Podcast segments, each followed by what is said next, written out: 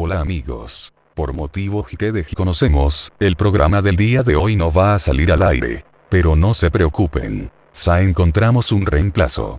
No es de la misma calidad, pero es lo que hay. Espacio 15 centavos. Y Estudio Nuna, presentan.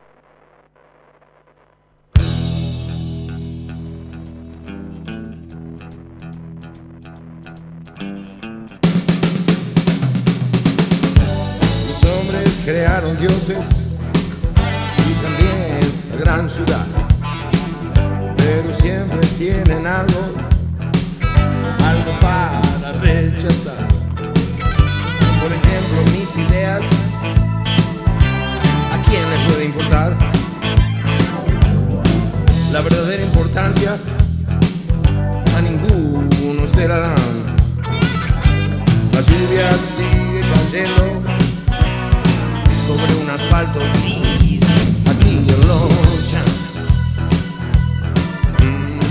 Otro capítulo de esta serie maravillosa llamada Punto y Aparte, protagonizada por dos grandes artistas de la estirpe nacional y ahora otro que anda arbolando eh, sus premios allá por Canes y Riobamba. Bienvenidos, damas y caballeros, a este pastiche armónico, dicrónico y simultáneo entre dos países que en un momento se enfrentaban debido al oro, el, el tráfico de esclavos, la plata y ahora estamos hermanados porque uno de los nuestros fue a colonizar y a repoblar la península de Cataluña. Señoras y señores, bienvenidos una vez más a esto que hemos denominado humildemente un programa más en el under de la guerrilla radiofónica y en este momento online. Pero esto no podría ser llevado a cabo si ese día que yo le dije vos me querés hacer la segunda, me querés acompañar en esto, en este barco. Y él vio que yo no tenía remos, que no tenía una vela. Va, sí, la vela la tenía, pero la fuimos fumando juntos. Y así nació esto. Que quiero saludar a mi amigo, a mi compañero, Andrés Roble. Hola, David, querido, muy buenas noches o buenas tardes para vos, buenas noches aquí para mí. 23, mira, o la de siempre, 2304, 15 de mayo de 2021. Eh, yo, Andrés Robles desde acá. Y mi amigo David Bruje Alfredo desde allá, desde Estudios 15 centavos en el barrio de Verazategui. Ese barrio que solamente, de ese barrio salen putas y futbolistas, ¿no? ¿En qué equipo jugás vos? Que bueno. ¿Cómo andás, loco? Muy bien, muy bien, muy bien. Eh, transitando este, este letargo social en el cual prendes eh, el televisor pensando que te vas a distraer un poco, buscando algún, algún ápice que te permita eh, volar un poco más a la realidad y no, y la verdad que una cagada todo. Eh, pensás que todavía la, la humanidad no aprendió nada y te terminas dando cuenta que no, que no, que no aprendió nada y que que a veces los problemas más contundentes de, de la sociedad podrían resolverse, yo pienso en una habitación con una cerveza de por medio y que terminen todos a los besos, déjense de romper las pelotas, gente. Eh, Sí, igual nada. eh, También es porque nos enteramos de que todo esto pasa, porque capaz que hace unos, unos años atrás el mundo estaba igual. O sea, no aprendimos de qué. Eh, Viste, vos dijiste recién, no aprendimos nada. Sí, no aprendimos de qué. Porque en realidad todo lo que va pasando, siempre lo, que viene va superando lo anterior. Entonces, en realidad, yo no creo que las situaciones se repitan, sino que todo va siendo nuevo día a día y se va haciendo camino día a día.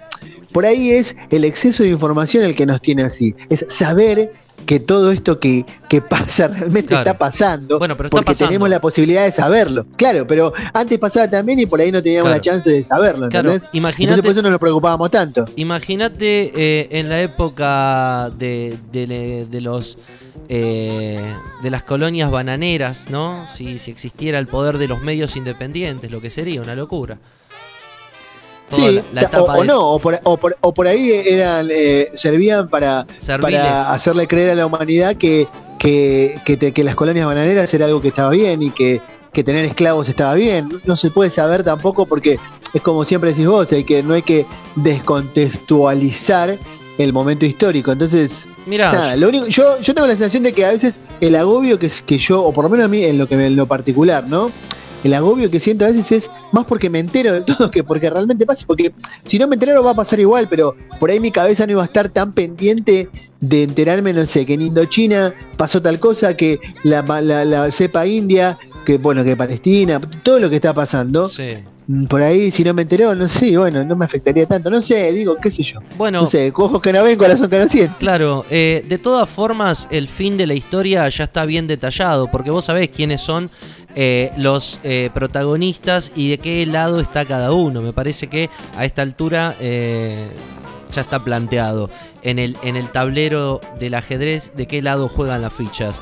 ¿De Eh, qué lado de la mecha te encontrás? Frase que odio, porque me parece una frase mal utilizada.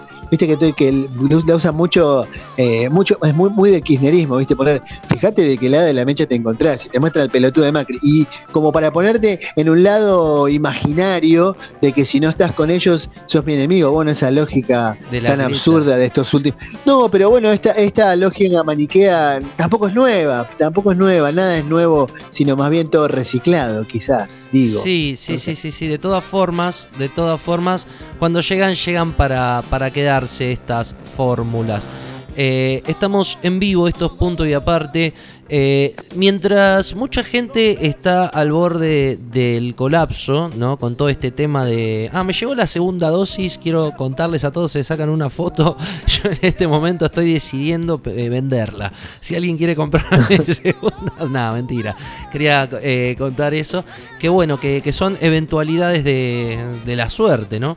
Eh, Porque vos sos un personal esencial. Sí, obvio. Directamente, si hay que evacuar el planeta, seguramente van a contar conmigo, porque juntamente, eh, ¿quién, ¿quién va a divertir, no? En estos programas radiales y esto. Escúchame. También, también ten en cuenta que che, eh, hace poquito salió, bueno, hacia hoy, de que 25 médicos de no sé qué del Gutiérrez o de un hospital de niños Sí, se enfermaron todos de coronavirus ya con la segunda dosis claro. puesta. Me da un poco de miedo, pero lo tengo que hacer, No, ¿sabes? es que no, enfermarte no te vas a... A ver, me, parece que, que la tercera etapa se, se está de la, de la experimentación de la vacuna está haciendo in situ Claro. ahora mismo con los que se la están poniendo. Claro. Pero así todo yo me la pondría. Si me, bueno, de hecho nosotros acá, supuestamente para... El otro día sale una nota que dice, para los ancianos, eh, buena noticia para los ancianos. Y después abajo dice el copete. eh, a, partir del, a partir de junio empezarán a convocar a los nacidos a partir de 1972. Yo dije, ¿cómo los ancianos? Bueno, Mira, la puta que te parió. Yo nací en el 73. Y, y estás hecho un pendejo. Escúchame, eh, contexto eh, actual, están por suspender la Copa América o no la van a suspender. Todo es una cuestión, un, un tema para hablar del fulbito, esa cuestión que ese juego que, que nos interesa a todos, pero detrás Bueno, de... di- 10 jugadores de River se contagiaron, aparece, aparecen con COVID ahora. ¿Viste? ¿Qué pasa? ¿Juegan o no juegan? no, van a jugar igual, van a jugar Se igual y seguramente ojalá No y ojalá gane River, ojalá gane River, así tiene un poco más de épica todavía.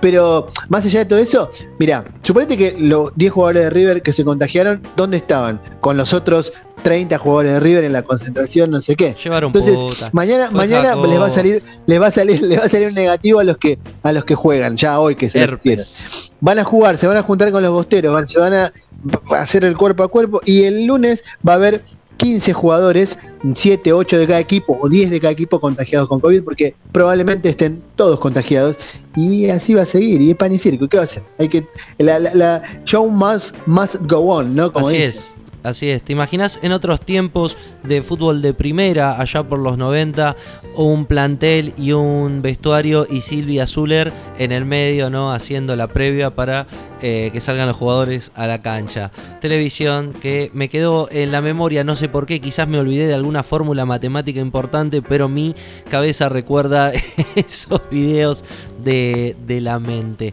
Che, Qué eh, buen recuerdo, qué buen recuerdo. Sí, sí, sí, sí. Tengo un par guardados, así que, que se destapan en este momento. Si querés comunicarte con este programa, podés hacerlo. Ah, podés hacerlo descontrol40 gmail.com, descontrol40 arroba gmail.com, el descontrol amigo corre por tu cuenta. Ahí nos pueden mandar mensajes, saludarnos, enviarnos este vouchers para ir a comer, como dije anoche. Plata, y, plata. y plat- exactamente. Y alguno que tiene, si tiene una idea y, y un contenido que quiere hacer en 15 centavos producciones y un millón de dólares para poner, obviamente, Mínimo. para solventar ese contenido, nos dice, mira, tengo un palito verde acá, tengo para hacer este programa y nosotros seguramente te vamos a acomodar en algún lugar. Bueno, yo no, ustedes que son los, los capi de Tutti Capi que manejan ahí, manejan ahí los botoncitos. Esto es un podcast que eh, nació con, con, el objetivo ¿no? de generar un espacio de, encuentro, de programas que están cada uno eh, va dedicado a una temática y que pueden escuchar en la plataforma de Anchor, anchor.fm. Eh, y es 15 centavos, el 15 con número, centavos obviamente la palabra, 15 centavos nos pueden encontrar o nos pueden encontrar en espacio 15 centavos en Spotify. Y ahí van a encontrar toda la, gama de producciones que fuimos realizando, tanto con Andrés, con un disco Stu presenta. Ayer un gran, gran discazo, como digo siempre, no dejo de sorprenderme y esperar a que llegue el viernes para escuchar un disco de pe a pa como corresponde. Y ayer, bueno, le tocó el turno a David Bowie. La verdad, excelente que te recomiendo, que ya está arriba, ya está subido. Y bueno, te quiero contar, Andrés, que cada vez estamos creciendo más en cantidad de oyentes y acá se, suma un desafío quizás eh, que no sé de qué manera se propagó, pero viste en, el promedio que me arroja las estadísticas de, la cantidad de reproducciones. Por sí, señor. Por un escaso límite de 4%, Estados Unidos va ganando a Argentina eh, en cantidad de ciudades que, se escucha este programa y el contenido de, espacio 15 centavos. Es algo que me sorprendió, pero digo, ¿de qué manera puede ser que estemos saliendo por este vecino amigo canal? Eh, los amigos gringos del norte pero bueno, es un dato que eh, llama la atención, ¿no? Que este programa sea, qué interesante, qué, qué, interesante eso, ¿eh? Sea más escuchado en América del Norte que acá. Por en el España es entendible porque vos estás allá, lo, lo escuchan por ahí tus, tus colegas, pero en Estados Unidos yo no conozco a nadie, no sé. Si alguien me está escuchando, todo lo que digo acá. y, y, hay más, más, más listeners en, Estados Unidos que en Argentina. lo que prueba una vez más la, aquella frase que dice que nadie es profeta en su tierra. Exactamente. Bueno, amigos, eh, ya sabemos por, por todos los medios lo que está sucediendo en Medio Oriente y sería quizás una falacia eh, histórica radiofónica no mencionarlo, mal que mal en algún programa siempre uno hace esos reviews eh, estando grabados o no, que eso le da quizás otra tenacidad, que estamos hablando de un tema cotidiano en un contenido que va a ser escuchado tiempo después. Lo importante es saber determinar y saber entender qué está sucediendo. Eh, la pregunta que todos nos hacemos, ¿qué está sucediendo? Bueno, aparentemente hay una, nueva escalada de ataques mm, por parte de, las este, fuerzas palestinas que están en los territorios mm, ocupados. Es una situación muy compleja esta, ¿no? Yo estuve, bueno, vos que viste Fauda, más o menos entendés de que tenés así como una especie de pequeño contexto de saber de qué se trata. La cuestión es que mm, las fuerzas palestinas, las, eh, este, guerrillas de Hamas y de, grupos este, mm, palestinos que están luchando por la liberación de Palestina, eh, están atacando a Israel, Israel se está defendiendo y Israel además Mm, digamos, a Israel le pegan una piña, Israel saca 75 fierros y te los parte en la cabeza porque es un país que tiene el sexto ejército más poderoso del mundo, apoyado obviamente por Estados Unidos. Hay una cuestión bastante, a ver, lo que pasa es que es, complejo hablar de todo esto sin caer en los excesos, ¿no? sin caer en que decir. Exactamente. No sé, no sos antisemita, porque en realidad pero, lo que menos cuenta acá es la, religión, claro, eso es lo que yo iba a hacer mención, ¿no? Eh, eh, quizás los enfrentamientos anteriores que, van teniendo, obviamente la culpa acá es del Estado de Israel, el Estado colonizador, que, por una cuestión, por un, esos grises legales, se asienta en un territorio que no le corresponde, va, a, va sembrando colonias y así va tomando terreno que no le pertenece, no le pertenece ni a uno ni a otro, pero menos a otro, ¿no? Exactamente, ahí, hay una cuestión, lo que dijiste vos, eso es importante, no le pertenece ni a uno ni a otro. ¿Por qué? Porque el Estado de Palestina como tal tampoco jamás existió. O sea, esa era una tierra ocupada que, que fue ocupada por diversos, siempre fue, fue, estuvo, digamos, sometida a diversos mm, imperios o reinos que fueron pasando por ahí, ¿no? desde mm, los imperios eh, sumerios, desde la antigüedad, hasta pasando por Alejandro Magno, estuvo por ahí, y después también los romanos. Y escribió en una pared. Escribió en una pared. ¿Qué decía la pared? Eh, puto el que Alejandro, lee. Alejandro Magno estuvo aquí. puto el que lee. Puto el que lee. No, y, después de, los romanos, este, también convengamos, por ejemplo, que mm, si tomamos en cuenta lo que dicen supuestamente la Biblia o esas cosas, ya el Estado, Ah. eh, el Estado de Judea existía de cierta forma, los judíos se reconocían como propio eso también, los Claro. judíos no, los israelíes, porque decir los judíos es Y está- los judíos la religión. Y acá para, Sí. y entra algo en cuestión que esto está todo en un territorio que hay miles, va, no miles, pero hay un montón de comunidades y la que más, eh, la que más totalidad tiene son los árabes, ¿no? Árabes y judíos son como mezclar un terrier y un bulldog sería, o un Pero- fernet pero- con un vino. Pero para hay, hay una cosa que es interesante, están divididos por religión, porque étnicamente son lo mismo. Exactamente, seres humanos, por favor, déjense No, de joder. Más allá de eso, sí, y más allá de eso, étnicamente son de la misma, de la misma, del grupo, del mismo grupo étnico. Los árabes y lo- los semitas y los caminos son lo mismo. Eso como cuando- desde la antigüedad. Mira, cuando era, cuando era pibe había. Es como argentino y uruguayo, Claro, ¿qué nos diferencia? Había dos pibitos, uno los Rolón y el otro eh, los Escobar, que eran terribles hijos de puta. Yo me juntaba a veces con ellos y otras veces eh, nos enfrentábamos, ¿no? Pero ambos renegaban y eran hijos de, o sea, de, eran dos familias distintas que eran familiares eh, directos por un, por un abuelo o una abuela. No sé, me, vino a la cabeza, ¿no? Eh, dos familias que se enfrentaban y lo que hace el Faso. Dos familias que se enfrentaban y, Y, y- y se enfrentaban. Y eran lo mismo. Y terminaron, eran lo mismo, déjense de joder. Era lo mismo. No, perdón. Eh, eh, en ese sentido, eh, es así. Y después, mm, eh, bueno, como te decía, estuvo siempre sometido a varios, Sí. a- al, al dominio de varios de, de- de imperios. De hecho, los otomanos también estuvieron ahí. De hecho, fue una provincia Siria-Palestina, que era parte de Siria. Siempre fue más o menos, estuvo así la cosa. Los grupos ya existían ahí. Claro. Existían los palestinos y existían los israelíes, porque colonias israelíes en diáspora estuvieron ahí desde muchísimo tiempo. Eh, de hecho, si tomamos en cuenta el, la- la- el Antiguo Testamento, o sea, la Torá, todos lo- los libros sagrados de, lo- de los judíos, hablan de Palestina como la tierra prometida, cuando Claro. ellos vagaban por el desierto y todo eso.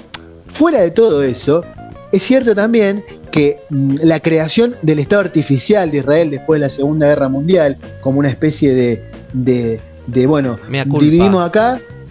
Eh, Exactamente. E- Exactamente. Occidente se sentía en culpa por, por, por la persecución que siempre había, se había desatado sobre el pueblo judío. Y, y para mí, ¿no? Esto es una idea mía, pero que en general más o menos es eso. Y, y- y se creó el Estado de Israel. Y el Estado de Israel sí fue un Estado eh, militarista y fue un Estado invasor y colonizador. El Estado de Israel, lo que no quiere decir que los judíos. Claro, nada. ahí va. Exactamente, exactamente. Va para ese lado la cosa. Pero también digamos que del otro lado, el integrismo palestino se aprovecha de esta causa, porque en realidad, ¿cuál es el peligro de que, de que, mm, por qué la zona es tan inestable? Porque donde existen estos lugares, estos, estas, este, mm, ¿cómo decir? Donde están estos grupos religi- que, son fanáticos religiosos, porque atrás de todo esto también hay una cuestión de fanatismo religioso. Tanto el fanatismo religioso ultra ortodoxo de los judíos como el fanatismo religioso de los integristas musulmanes, es un peligro que, mm, que, que dejar la zona así librada al, azar, digamos, sin que haya un, es- que la, desaparición de los estados laicos, por ejemplo, que, que gran parte de la responsabilidad tiene Estados Unidos, genera que después terminen tomando el poder todos estos grupos Claro. ultra religiosos, que termina siendo peor. Es un- Lo que sí creo es una que- polvareda. Cualquier chispa puede desatar algo peor. Lo que sí creo que, que Israel eh, está cometiendo un genocidio, para mí, yo estoy sin duda eh, eh, viendo esto, pero tampoco creo en la inocencia del, o sea, tampoco es que 100% los palestinos, porque son así como las víctimas, porque Claro. del otro lado, ellos también tienen una cuestión de, de que son grupos antagónicos ellos se pelean por religión. Hay grupos que están, en Hezbollah, por ejemplo, que es un grupo que está, que está en la zona, está apoyado por Irán, que son chiitas y los otros son sunitas, y tienen como. Y eso, esté o no esté el Estado de Israel, va a ser siempre un polvorín, porque es un problema que vienen arrastrando ellos desde hace siglos y siglos y siglos de cuestiones religiosas y hasta, hasta como para decirlo, tribales. Sí, mira, yo no creo tanto eh, en esta cuestión religiosa que se sienten hablar de Alá o de Mahoma o de quien sea. Yo para mí la, ya a esta altura es una cuestión geoestratégica de, de un paso muy importante eh, en todo sentido. En el sentido comercial de las rutas marítimas que, puede acceder quien acceda a la totalidad de esa porción de, la tierra y también los recursos hidrocarburíferos ¿no? que, se encuentran y las reservas de agua. Me parece que, es una de las cuestiones principales más que nada de la posición en la que ocupan. Ya la religión está para someter a las personas, para todas esas cosas. Qué bueno que, que no llevan a ningún lado más allá de eh, de lo que uno crea, más que nada. Sí, eh, eh, eh, coincido 100% en lo que decís. Creo que también, bueno, y por eso, mm, a ver, donde está Estados Unidos atrás, evidentemente hay un interés geopolítico y económico evidente atrás. Porque Estados Unidos, ah, también convengamos que el otro día estaba leyendo sobre esto y había visto de que Israel es uno de los países, hay muchos banqueros, por ejemplo, que son israelíes, no son israelíes porque son judíos, pero son israelíes porque Israel te da nacionalidad, vos llevas tu capital y ya está. Y ya está. O sea, Claro, entonces, ¿cuál es el negocio de tener, bueno, de que, ¿por qué, por qué perdón, ¿por qué un país tan pequeñito que no tiene ni el tamaño? A ver, la extensión de Israel es capital federal y ponerle hasta Veracruz. Bueno, pero vos fíjate el Mercader de Venecia, ¿te acordás? Aquella legendaria obra de William Shakespeare. Eh, ah, ¿Cómo sabe? En la que eh, se acusa al judío justamente de no poseer, como no posee tierra, no va, no es una acusación, es una defensa, como ellos no pueden tener tierras, se les prohíbe por una cuestión estatutaria, acumulan, acumulan y acumulan y acumulan y viajan con todo, entonces eh, la acumulación viene por esa parte, como no me permitís gastar en, ahí, yo acumulo. Quizás como la, esencia originaria de, de, la fortuna que, bueno, que no todos, no, no hay que totalizar. Señoras y señores. perdón, disculpame una cosa, igual ahí te digo también. El capital no tiene. No, tiene, no por eso no hay. No, no, no, De patria. Y ya no existe más eso de los países como, como así. Bueno, nada. Es una discusión enorme en la que nos vamos a meter y no vamos a salir nunca más. ¿Qué vamos a hablar en el día de hoy?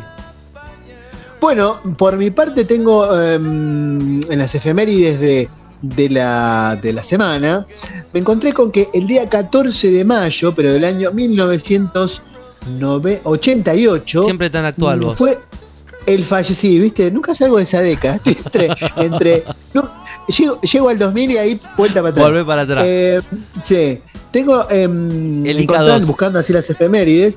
Me encontré con que eh, ese día, el 14 de mayo de 1988, fue la muerte de mm, Frank Sinatra.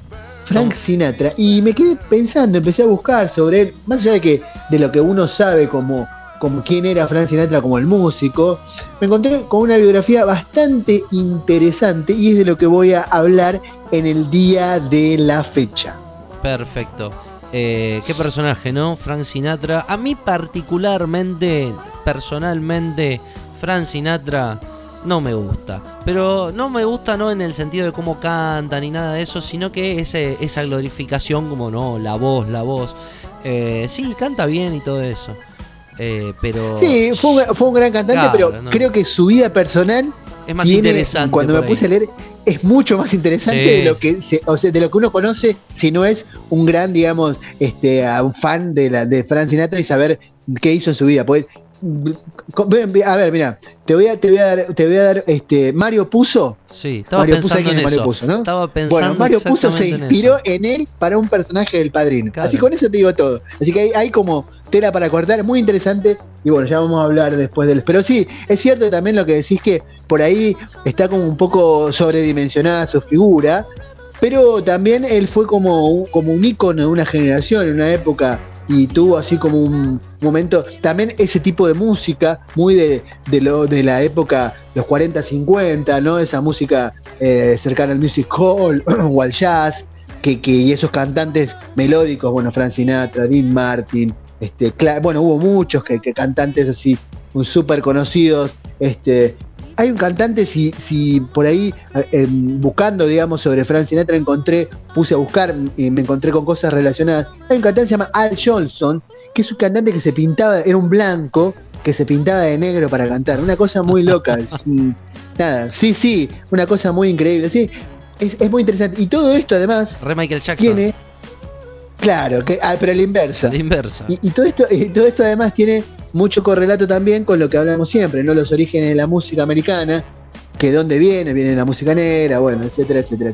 Así que bueno, hoy vamos a hablar de, el amigo Francinati y además tenemos las secciones. ¿Qué secciones tenemos hoy? What the fuck this, ¿no? Esta música controversial que en otros tiempos desecharíamos. Y bueno, esto que se puso de moda llegó para quedarse y me gusta mucho, es muy divertido. ¿Qué dice señora? ¿Qué dice señora exactamente? Que es que te contamos esa canción que vos siempre cantaste en ese inglés de mierda que decías eh, I want you fly away y cantabas así eh, emocionadísimo y nunca supiste qué decía. Bueno, hoy te vamos a develar otra canción más, te vamos a contar qué es lo que dice y por ahí te vas a decepcionar o por ahí te vas a decir, vas a decir, wow, era un tema. Claro. Después viene nuestra amiga Pau con su columna de cine y después eh, hacemos un baile árabe y nos cagamos a tortazos a lo John Belushi en una fiesta inolvidable. Exactamente. Eh, bueno, arrancamos. ¿Qué te parece? ¿Algo para decir? Vamos con, eh, sí. Eh, soy Marta de soy Marta de Quilmes y la radio está buenísima. Bienvenidos amigos. Esto es punto y aparte. No te vayas. Pasamos una de los redondos. Pasamos una de los redondos. mira, la, la piqué tarde. ahí arrancamos. Bienvenidos.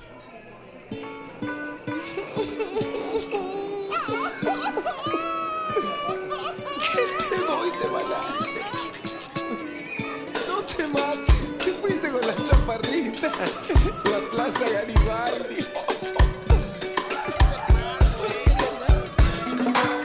te la vas a acabar, no te la vas a acabar, no te la vas a acabar, no te la vas a acabar,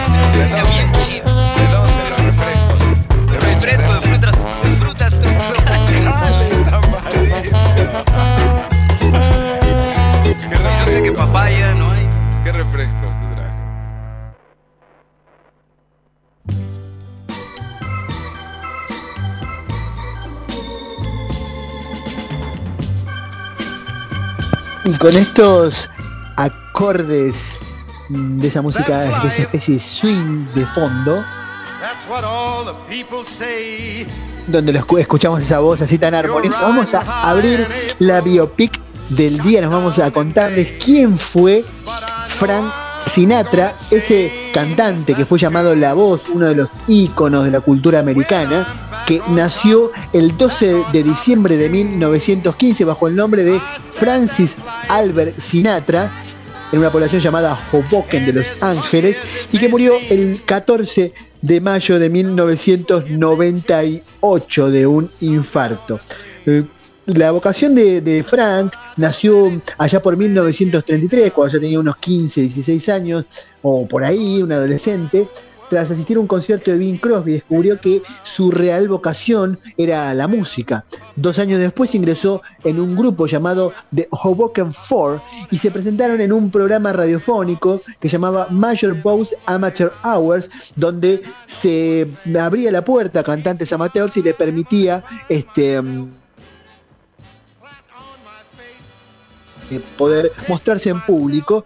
Lo que la, actuación de, este, de esta banda con la voz principal de Frank le reportó un gran éxito, digamos, un gran impacto, y eso hizo que a partir de ahí empezara a hacerse conocido en el ámbito de la música swing hasta que en 1939 lo contrató un cantante, un trompetista llamado Henry James para que tocara como cantante principal de su orquesta. Convengamos que fue la época de las Big Band, los años 40, donde habían grandes orquestas que tocaban en vivo, en espectáculos, en, en, en ágapes sociales, este, era, una, una tradición, digamos, en audiciones radiofónicas, y a, raíz de esto, em, Frank empezó a hacerse conocido al punto tal que su trayectoria artística empezó a ir en alza y fue contratado por la orquesta de Tommy Dorsey, dice uno de los conjuntos más populares del swing de, lo, de la época. Al mismo tiempo, en 1940,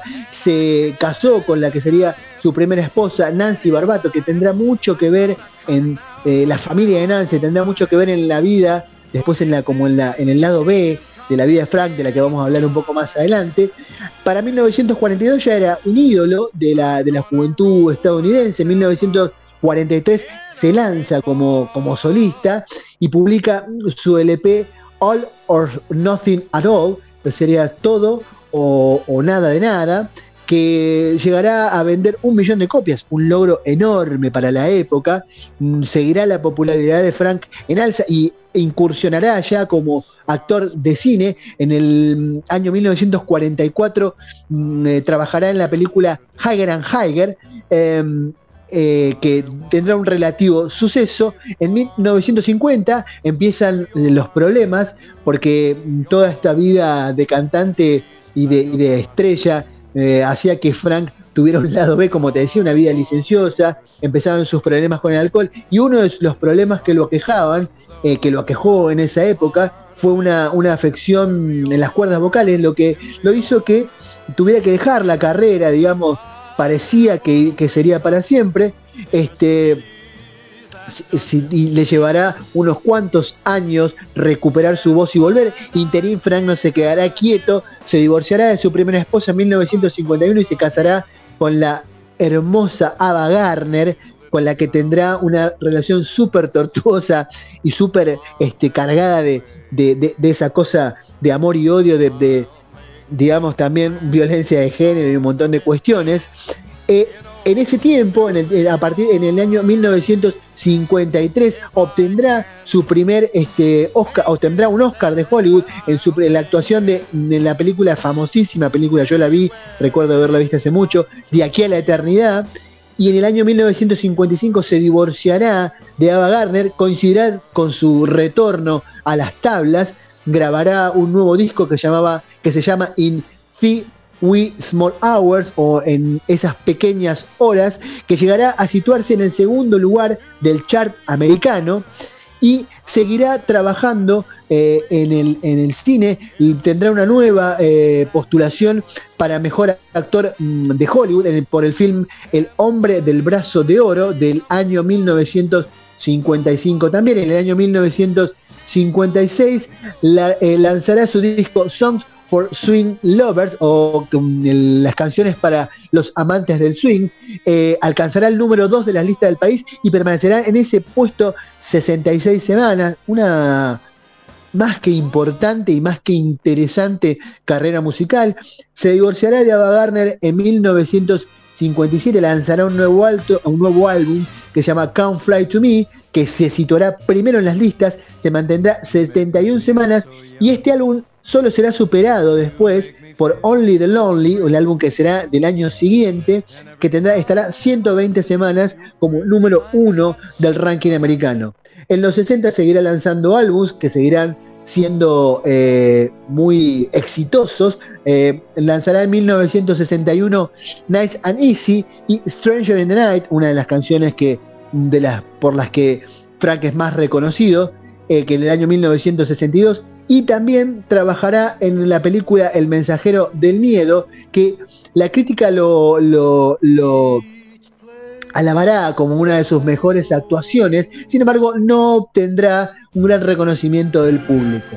A los 50 años de, a los 50 años de edad se casará con Mia Farrow, la que después será la mujer de Woody Allen, y se divorciará en 1968. Tendrá muchos problemas también con Mia Farrow, acusaciones, acusaciones de, violencia de género. En 1976 tendrá su cuarto matrimonio, era reincidente Frank en esto. Se casará con Bárbara Marx, que era la viuda de Seppo Marx, uno de los hermanos Marx, mientras que musicalmente eh, seguirá haciendo colaboraciones, trabajará con, con, conseguirá uno de sus sueños, digamos, que es trabajar con Bing Crosby, tendrá duetos, bueno, con muchos cantantes conocidos de la época, con, bueno, por ejemplo, con Antonio Carlos Jobim, con Tom Jobim, que será el, que es el, autor de, Garota de Ipanema. Después grabará con Duke Ellington, uno de los próceres del jazz americano. Perdón, por lo que vi, Sí, señor. Por lo que vi, no quiero decir que, que, soy seguidor de la serie, pero bueno, eh, cantó un dueto con Luis Miguel. Sí, hizo muchísimos duetos durante su carrera. Digamos que tenía uno, como un séquito de, cantantes que, que, eran así como fanáticos de él y que cantaban con él. Tuvo mucha, mucha participación y siguió vez, trabajó, trabajó en muchas películas, aunque digamos a partir de los 80 su, estrella se fue apagando. Eh, en el año 1980, de hecho, hizo él su última película. Después se lo, verá en una película, haciendo algún cameo en alguna película. Y en el año 1994 tendrá, será galardonado con el premio Grammy de ya cuando estaba, digamos, ya cerca de los 80 años, eh, por la totalidad de su carrera artística. Esto es en cuanto a lo que hace el lado A, digamos, de la, de la vida de Frank. Sin embargo, por otro lado, se comenta así como que había una especie de hormetá, porque todo el mundo sabía que en las mesas, digamos, del, del crimen organizado de Estados Unidos, donde se sentaban Lucky Luciano, Willy Moretti, Sam Giancana, había figuras que se sentaban allí. Y uno de estos, uno de estos, que aunque nadie lo decía abiertamente, digamos, era Frank Sinatra. De hecho, a raíz de esto, la una comisión antimafia de la Cámara de Representantes de Estados Unidos lo llamó para declarar, viste, esos comités que se armaban, para que los vemos por ahí en el Padrino 3, creo que es, o en el Padrino 2, que, se ven estos comités antimafia que se arman por parte de, los, de los congresales de Estados Unidos, y Frank Sinatra fue llamado a, declarar.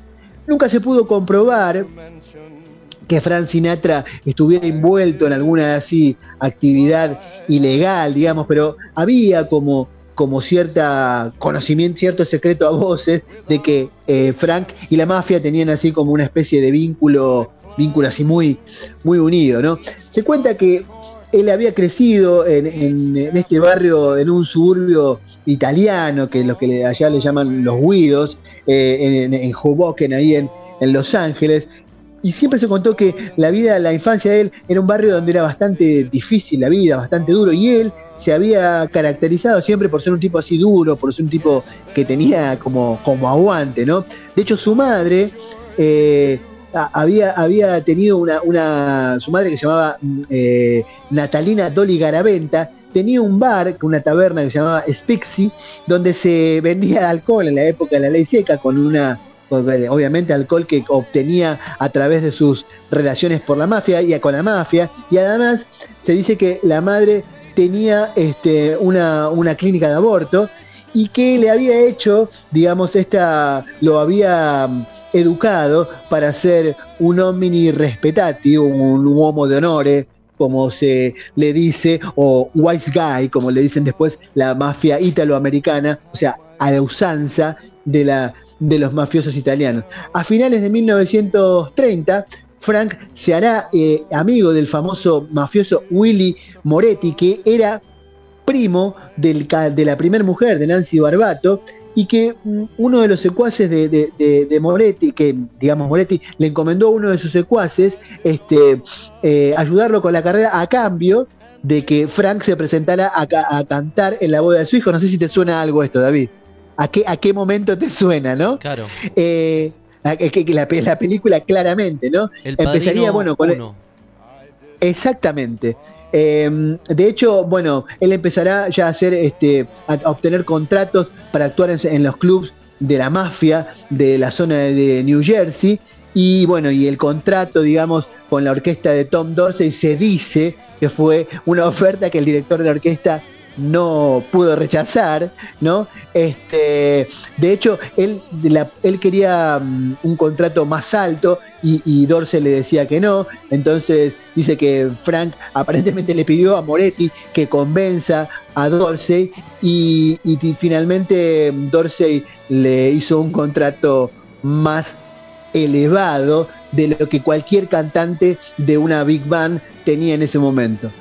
A raíz de eso, mm, es evidente ¿no? que la historia de, Sinatra tiene mucho que ver con la de Johnny Fontaine, que era el cantante este em, que, actúa en la, en la, boda de, Connie Corleone. En la boda de Connie era, ¿no? Si no me equivoco. Eh, y y se dice que, el propio Mario Puzo, el autor de la novela, lo, se inspiró en, la vida de Sinatra, esta novela que después fue llevada, el, el, padrino, ¿no? que después fue llevada al cine por Francis Ford Coppola, porque evidentemente e, es, muy obvia las similitudes que hay entre, entre Johnny Fontaine y Frank Sinatra, ¿no? Bueno, el traje blanco, los problemas con el alcohol, o sea, el tema de las muchas mujeres. De hecho, en el, el año 1960 38 se le levantaron cargos por, por este adulterio y por, por violencia con las mujeres. Y eso es lo que, digamos, trae como ese tufillo a que, a que a que Frank Sinatra fuera, digamos, este, el que se dijera que fue Frank Sinatra el que inspiró la figura de este cantante, pero acá hay otra cuestión más.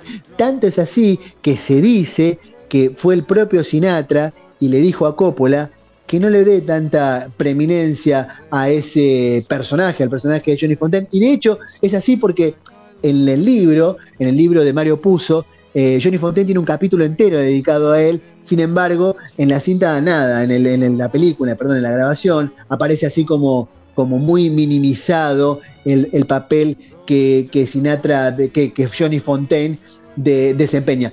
Y uno de los motivos por los que se dice que él no lo. Sí. Disculpame, pero no así la escena por la cual lo convencen, que me parece que es lo, más memorable de la cinematografía mundial. Estoy refiriendo. Cuando le deja la, cabeza de caballo al director. Exactamente. Bueno, que a Homero se la dejan y se la come. No sé si recordás esa, esa escena de, ese capítulo de los no importa. No, importa. Bueno, no importa. Eh, cuando, cuando Homero era crítico de restaurante, bueno, no importa. Lo que, lo que, lo, que dice que lo le molestaba a él en el, en el mm, eh, de este, de esta que se lo, se lo asimilara, digamos, a, a, Johnny Fontaine, es que para él, Johnny Fontaine era un personaje débil. Y él decía que no era así, que él tenía este digamos, mucho, que era un tipo duro y que realmente se dice que era así, que un tipo de armas tomar, que no se comía ninguna y que iba al frente como loco, ¿no? Eh, de hecho, bueno, em, la prensa mucho tiempo ocultó toda esta, esta situación de esta violencia que ejercía Frank Sinatra contra sus mujeres, Nancy Barbato, contra Ava Garner, contra Mia Farro o contra Bárbara Marx, que recién a partir de los años 70 empezaron a divulgarse porque la, prensa, digamos, había estado como amenazada por el AMPA de New York para no tener, no emitir, digamos, ninguna noticia sobre esta situación. Después se, se comenta también que, bueno, se comenta, no se sabía que que eh, John Kennedy, John Fitzgerald Kennedy, tenía una relación muy, muy cercana con Frank Sinatra, de hecho Frank Sinatra lo apoyó en el, en el, en el, este, en la campaña. Eh, de hecho, se comenta que por intercesión de Frank Sinatra, em, John Kennedy logró que 120 mil votos que eran de, un sindicato de mineros de del carbón de Virginia Occidental, eh, lo votaran a él por intermediación que hizo Frank Sinatra con Sam Giancana, un capo mafia que controlaba ese sindicato. Viste que los sindicatos americanos estaban controlados por los capos mafia y de hecho también se especula que sería, había sido Frank el que lo habría, le habría acercado a, John a JFK, le habría acercado a, Marilyn Monroe, que era muy amiga de la de la de una, un amante que tenía Frank Sinatra más allá de esto, dice que eh, la relación entre los Kennedy y Giancana se terminó cuando Kennedy nombró a su, a su hermano este, como fiscal y que el hermano emprendió una lucha contra la mafia. La leyenda dice que, que el capo mafia, que así enfurecido porque no, recibía respuesta eh, de, la, de, parte de Sinatra por lo que estaban haciendo los Kennedy, había ordenado el asesinato y, que antes de ello eh, cuando ya había ordenado el asesinato, se fue a, un bar, se puso a tomar me empezó y empezó a escuchar la canción That's Life y en ese momento empezó a llorar y se arrepintió y le dijo a, los matones que por favor no lo maten, que Dios no lo iba a perdonar, Giancana, a no lo iba a perdonar por privar al mundo de una voz tan maravillosa. Lo cierto es que, eh, más allá de todo esto, más allá del talento enorme, porque evidentemente tenía un talento enorme, Frank Sinatra, este, tenía una vida y un lado B bastante oscuro y se dice que toda esta forma de vida y sus excesos eran más bien las este, actitudes por ahí o el estilo de vida de un rockstar más que de un cantante de, de este estilo de swing, porque además este, tenían esa cuestión de, ser, porque los cantantes de swing eran como los cantantes de la familia, los cantantes eh, eh, honorables, y, él contradecía mucho su imagen, su vida personal, con lo que la imagen de ese cantante de swing familiar que quería, que quería, digamos, o que, era lo que compraba el gran público norteamericano. Y por fin y por último, hay una cuestión, una anécdota, una anécdota también muy interesante, o sea, una anécdota de color también, que cuando en su relación con Ava Garner tuvieron muchas ida y vuelta, no sé si Ava Garner fue una de las mujeres, por lo menos en mi criterio, más hermosa de la época de ese cine de oro, de, esa época de Hollywood, ¿no? Tuvo romances tortuosos también ella con, con Burl Lancaster, o sea, todos esos actores están de esa época, ¿no?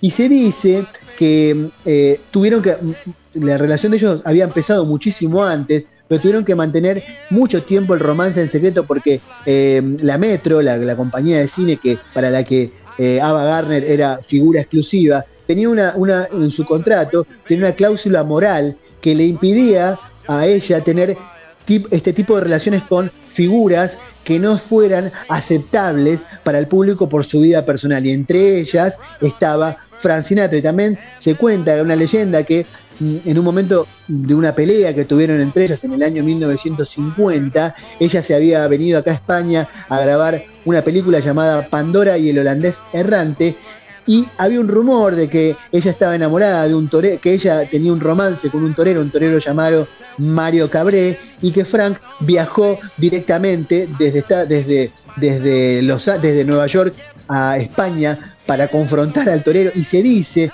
que desde Sicilia llegaron algunos amigos enviados por Giancana para ayudarlo a Frank para estas líderes. La cuestión que, bueno, mujeriego, mafioso, amigo de presidentes, este, borracho, lo que quieras, la figura de Frank Sinatra perduró en el tiempo y fue, como te dije, un gran cantante, más allá de sus lados B y de sus excesos.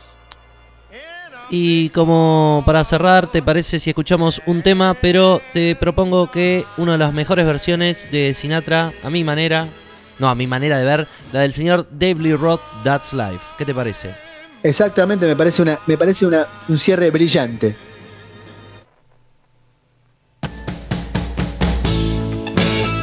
Estamos en vivo. Punto y aparte. No te muevas. Que esto recién empieza. Ya seguimos.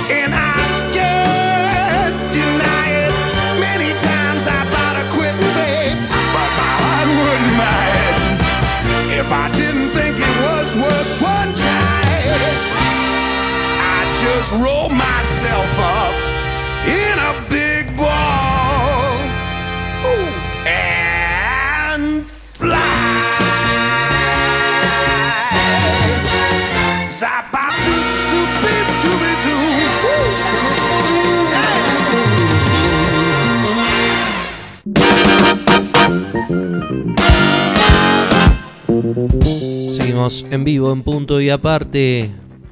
Estando donde estés, en el momento que te sientas más cómodo, podés escuchar este programa y muchos otros más en espacio 15 centavos.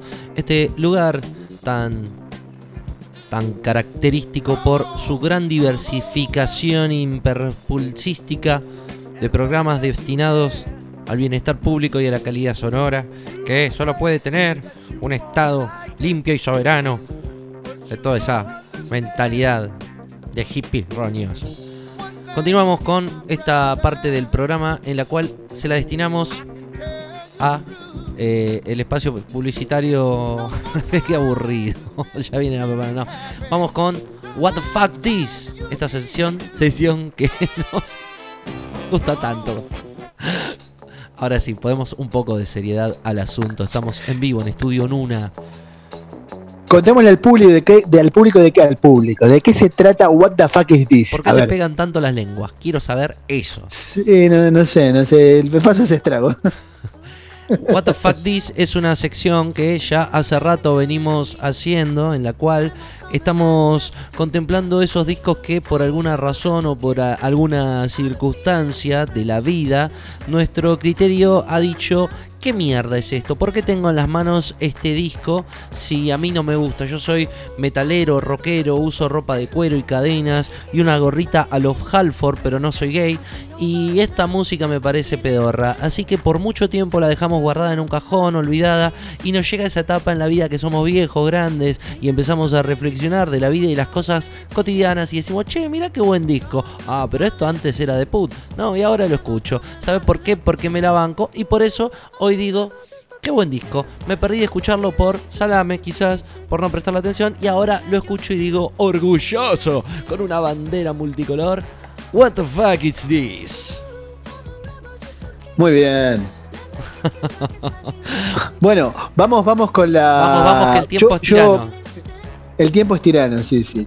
Vamos con la primera canción entonces, la que elegí yo, Dale, a que ver. fue una canción súper escuchada en la radio hace unos cuantos años, pero que ahora, bueno, también me parecía, más bien no porque me pareciera prejuicioso, porque no estuviese bien cantado o porque no me gustara, pero me daba como música adolescente, como música de niño y yo era un huevón grande. La canción que yo elegí ahora es Complicated de Abril Lavigne. Temazo. Temazo. Coincido con vos, ¿eh? En- Claro, le tenía como ese prejuicio que en algún momento le tuve a Green Day o a Blink 182, ¿entendés? No, pero no compares a Green Day con, Black- eh, con Blink ni con cosas. Bueno, es posible, es posible. Igual si banco, banco esto, Abril Lavigne, Lavigne, Abril Lavigne, Esa cuestión de bandas Disney, bueno, pero se opuso a eso, ¿no? No era la, la y de, chica y Disney. de hecho después salió, digamos, de ese... No Ah, sé, ¿sí? no, no- no le seguí mucho la carrera no, después. es no sé si- canadiense. Sé que es una chica canadiense. Sí, es canadiense, sí. No, pero salió de ese pop más bien así, livianito y todo esto, y fue para otro lado. Porque ella, el personaje que, que, que muestran, esa chica rebelde, skater, eh, bien de los 2000, a esa a una generación. Bien. Va, hoy te quiero contar que tenemos un Fuck This muy polémico. Me vas a decir, estás loco. Nada más te quiero adelantar.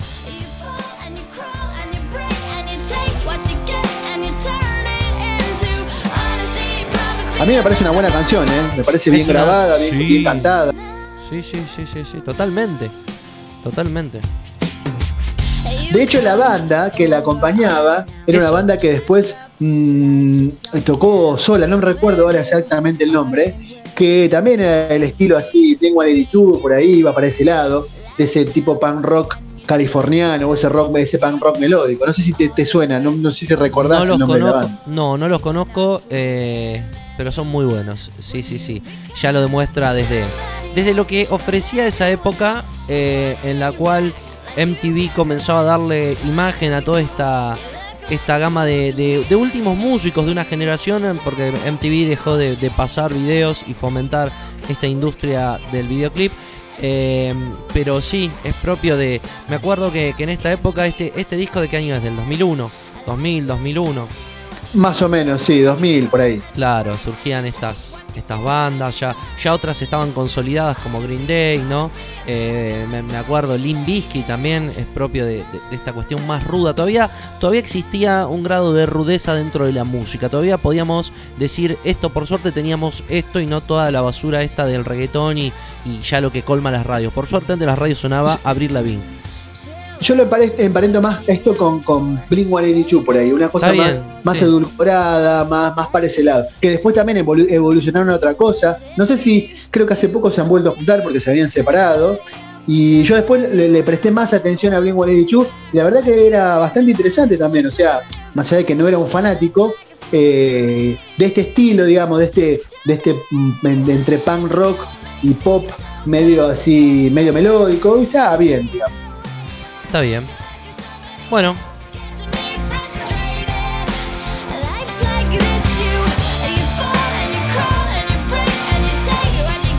la chica con problemas que andaba en skate y era una, una especie de emo que le cantaba a todos los chicos. Yo voy a... Claro, exactamente. En- Era entre, entre un emo y un flogger, ¿no? Esa Claro. forma de vestir.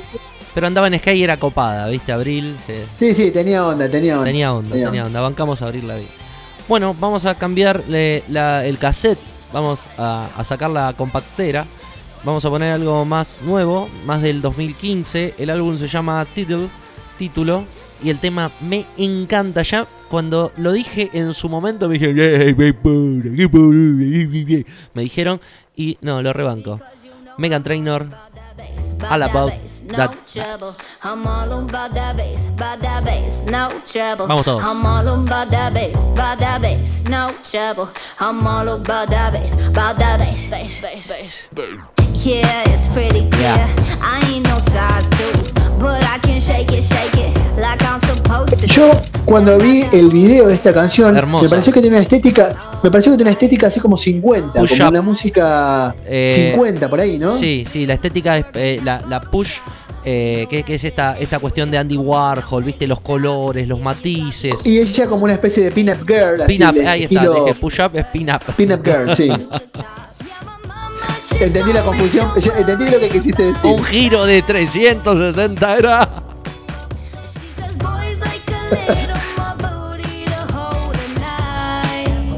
Me encanta. Me encanta. A mí eh, también, está bueno, está bueno, a mí pero- me gusta. pero ¿por qué De hecho, me- he escuchado otras canciones de Megan Trainor y también están bien, ¿eh? A que esté ese estilo pop, pero está bien, está bien. Primero la banda y el beat que tiene, Que bien lo sabe llevar después, eh, nuestra querida Amy. Pero ese sonido de contrabajo. ¿Sabes qué? Este tema se me hizo que esta chica llamada La Cobra, ¿cómo se llama? Jimena Barón. En el, Ay, sí, por me, parece que pesa se- ella. me parece que hay choreo, ¿eh? Me parece que hay choreo con este tema. Es verdad, es emparentable con, con Back to Black, algunas cosas, con el Back to Black de Amy Winehouse. Sí, sí, sí, sí, sí. Un gran disco. Eh, Vos es que ahora que me lo decís, mm, lo, estaría bueno para, para, para hacerlo en disco, estuvo bueno, me lo anoto. Sí, por favor. Porque la verdad es un discazo, discazo. What the fuck this? ¿Qué mierda es esto? Estamos escuchando Megan Trainor, un discazo del año 2015 llamado Tidal. Bueno, a ver. ¿Qué nos Bueno, el cantante que elegí yo, elegí una canción que es este. A mí me gusta, pero también es como un poco. tenerle un poco de prejuicio. Porque de dónde viene el cantante, que es. mm, La canción es más y más y el cantante es Draco Rosa. ¿Qué? What the fuck? What?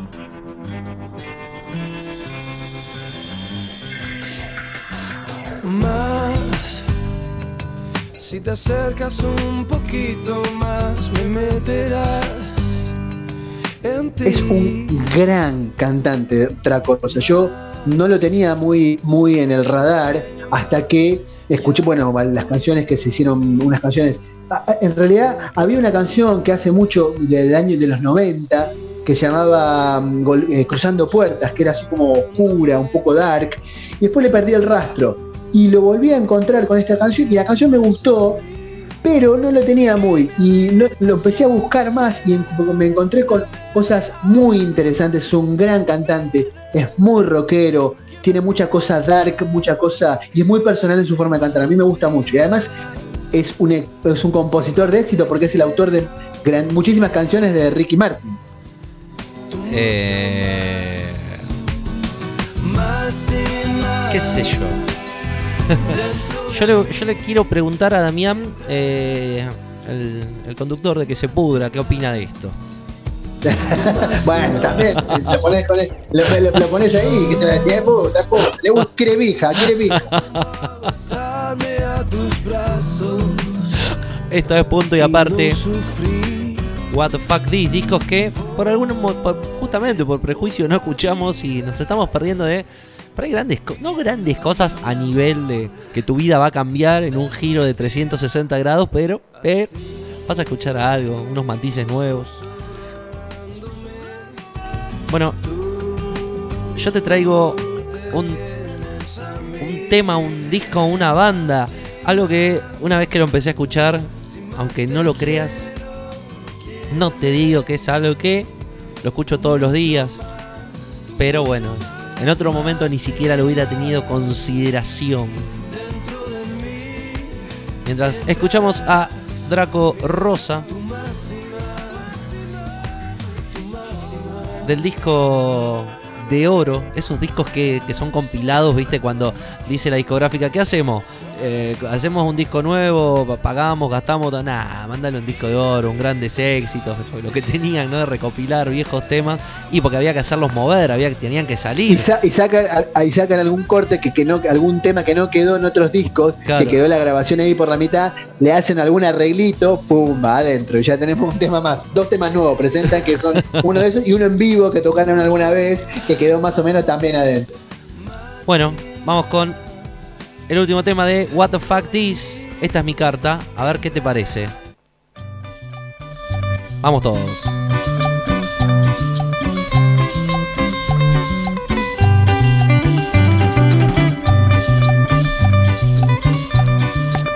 Por como empieza ya si tuvieras un fierro te pegaría un tiro, pero bueno. Vamos, vamos. Bajo un manto lleno de dinero y ambiciones, siempre Escucha.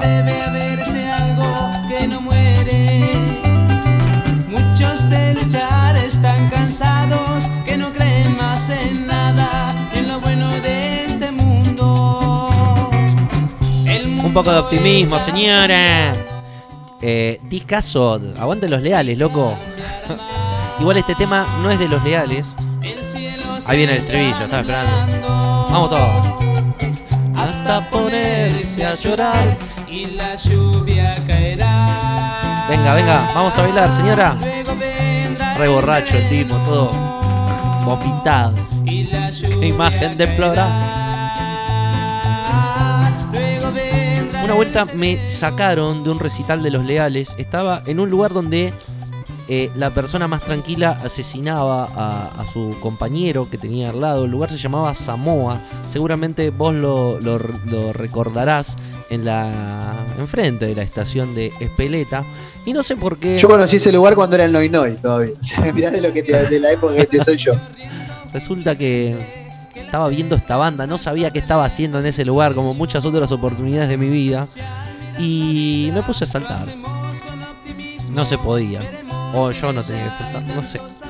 Pero me agarraron dos señores que de una forma muy cordial y, y ejerciendo la fuerza me invitaron a retirarme y ante cualquier inquietud solicitase eh, en el libro de quejas eh, que podía pasar a, a llenar otro día. Ahí vamos de vuelta. y la lluvia caerá. Luego vendrá el sereno. ¿Cómo me gusta este tema? Pero no cambió nada, todo sigue igual. Bueno, estos fueron los cuatro temas. Yo te pregunto. Este último fue el de más What the fuck is Sí. this de What the fuck is Bueno, this. pero O no sea, de, la vida de What the fuck is this. de la vida de la... Pero decime que no te gusta este tema. Está buenísimo. Este no me tema. gusta la cumbia, no, bueno, pero la cumbia, ahí vamos, ¿ves? Eso es un prejuicio. La cumbia, ¿está? La cumbia. Pero este tema, ¿no? Eh, la letra, la letra que tiene. Hay cosas que son in- inexorables, que no podemos Un discutir. caramelito de limón, bueno, ponele. Ponele, pero esto Esto demasiado. no. Bueno. Yo, yo es un disco que me llevaría, un, por las dudas, uno de cumbia donde vaya, un disco de cumbia, pero de cumbia buena, de este tipo de cumbia, ¿no? De este tipo de cumbia, siempre. Así que bueno. Eh, bueno, y para cerrar, ¿no? ¿Qué disco te gustaría escuchar? ¿Qué disco tenés Bueno, a ver, te voy a pedir un tema, a ver si lo podés conseguir. Mira, te, te voy a tirar un pelotazo al- a la- a la- ahí donde duermen las arañas. De los del bohío. el tema. No, te voy a pedir. nada, Los lea. No, no, no, te voy a pedir un tema de una banda que se llama Bronsky Beat, que el cantante es Jimmy Somerville, y el tema se llama Small Town Boy, un tema de la comunidad que bailamos mucho eh, con mi amigo Diego Ochera allá por esos años que íbamos a Morocco, allá por mediados de los 90. Esto es What the Fuck This.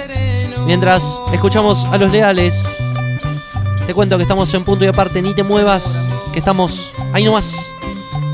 Quédate con nosotros.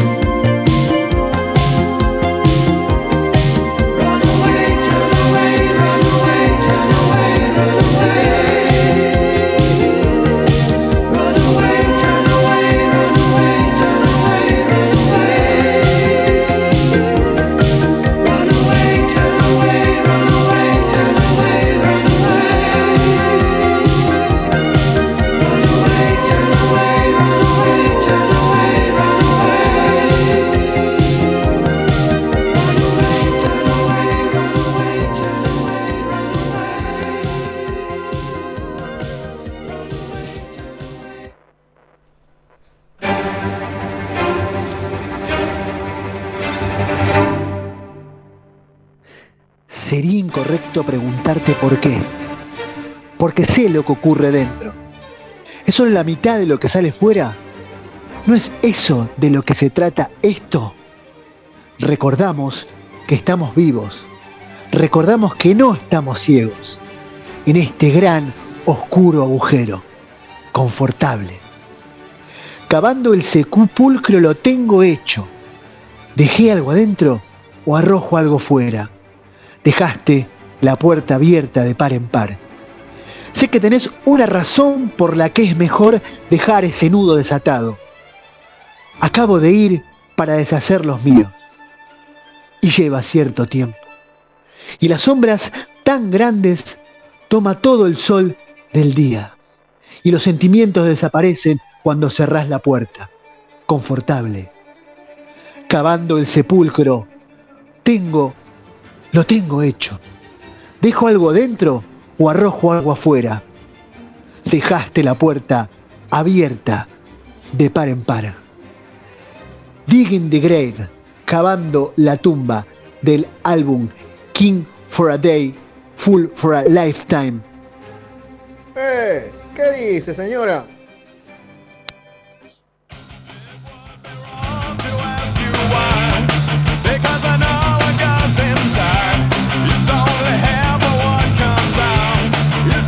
God,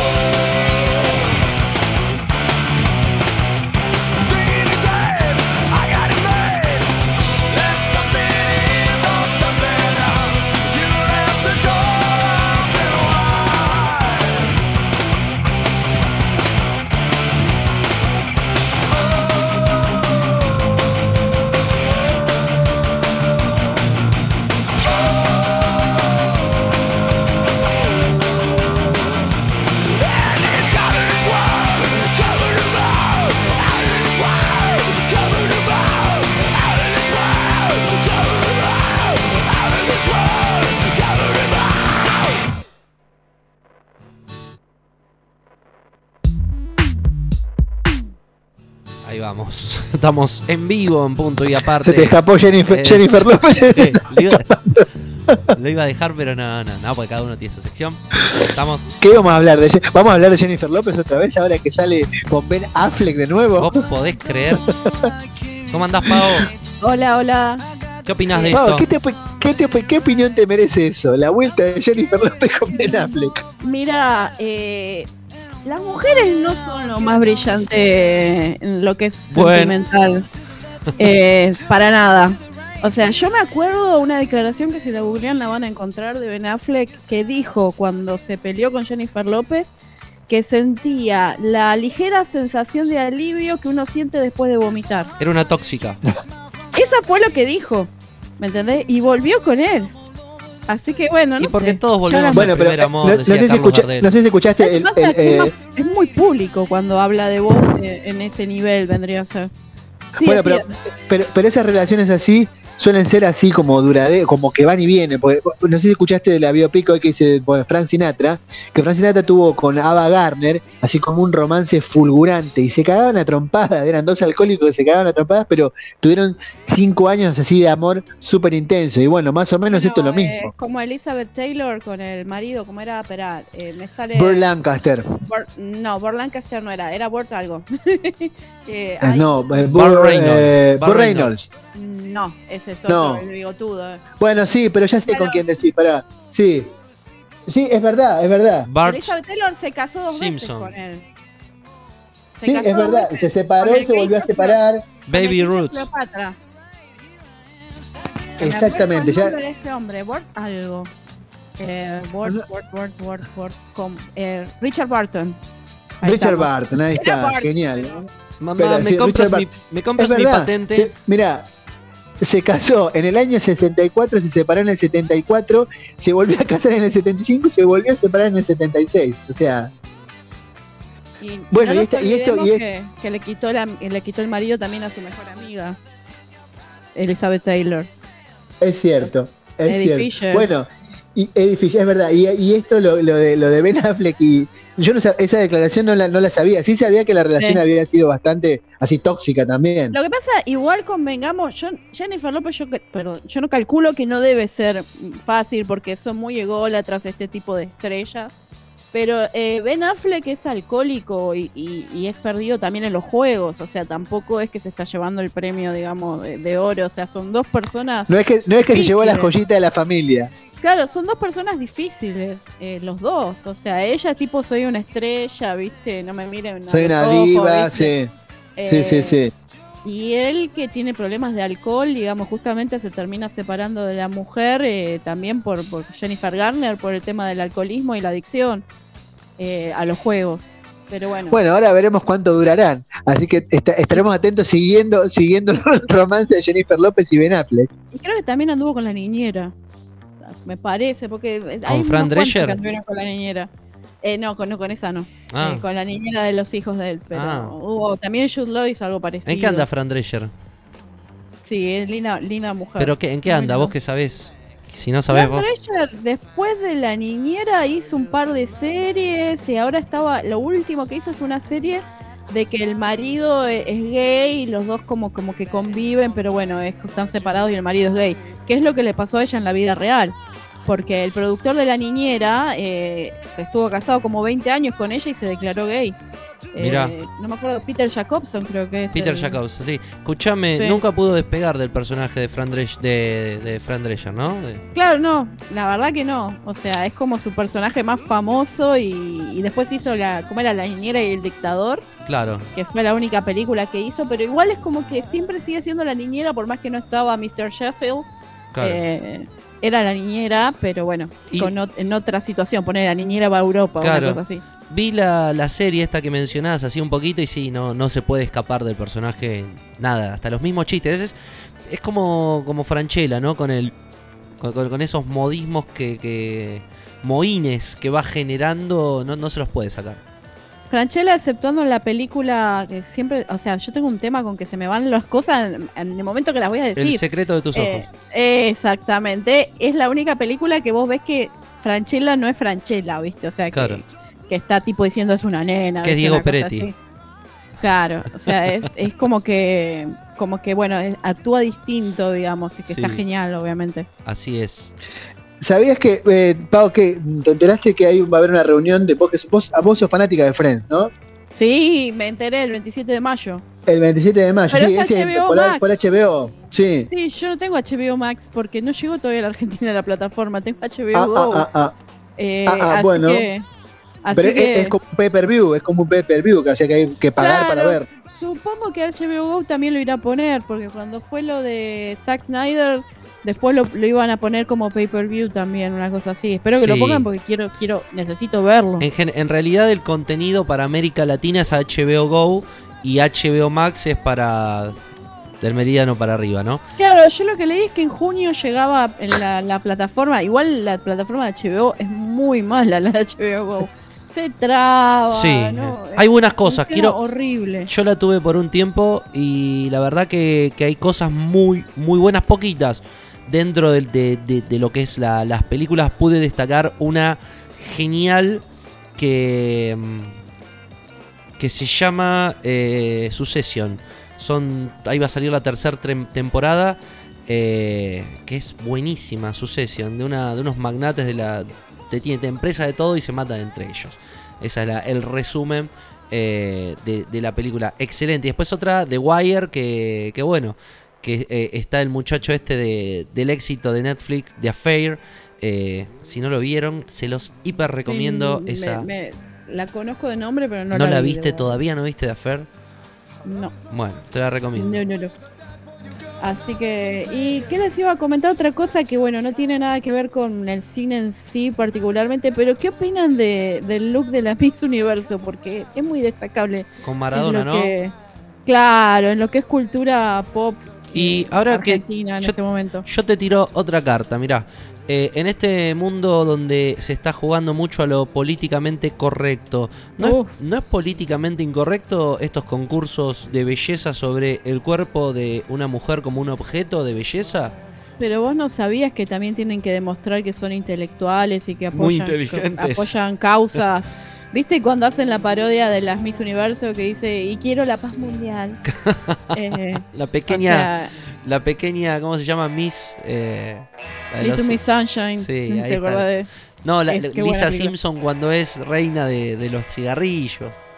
Ah, Laramie. Lara, Sí. Sí, sí. Bueno, eh, qué sé yo. O sea, es cosificar a la mujer, ponerle, pero de todos modos no es tan, tan, pongámosle, carne al asador o dentro de todo está hecho con cierto nivel, pero bueno, sí. Y lo que pasa es que, qué sé yo, hoy en día está todo mal, ¿viste? Así que no, yo creo que no va a haber ni, ni chiste porque todos los chistes se consideran agresivos, Claro. ¿viste? ¿Hasta qué punto hemos llegado, no? Que ya No te ahora... podés reír de nada. No, En Inglaterra habían prohibido, boicoteado la película de Mr. Magoo porque decían que era ofensivo para la gente, que para la comunidad de, de gente no vidente o con problemas de vista. Pero Mr. Magoo es simpático, o sea, nadie Claro. lo está haciendo para insultar a la persona con problemas de visión. Bueno, es parte Eh, también de, de un humor que eh, vos fijate de los años eh, 50, por ejemplo, El Gordo y el Flaco, Abbott y Costello, que jugaban con esta cuestión de el prejuicio, sin ir más lejos, los hermanos Marx, ¿no? Donde tenemos a Groucho como, como una persona estafadora y después tenemos a los otros hermanos que tienen problemas. Hay uno que tiene un problema físico que no puede hablar, es medio, medio oído, ¿no? Eh, claro. Y bueno, lo- los tres chiflados, Curly, los- que siempre es medio tonto. Ahí está, ¿no? Eh, entonces... Eh, todas esas cosas son ahora son insultantes. Claro, los tres chiflados en este contexto, ¿cómo lo tomas? No lo puedes pasar. Claro, eh, el otro día estaba escuchando, porque a mí cuando estaba... Aguante los tres chiflados. Perdón, eh, pero decir mi comentario boomer. Aguante los tres chiflados. Totalmente. Bueno, a mí también me encantaron siempre.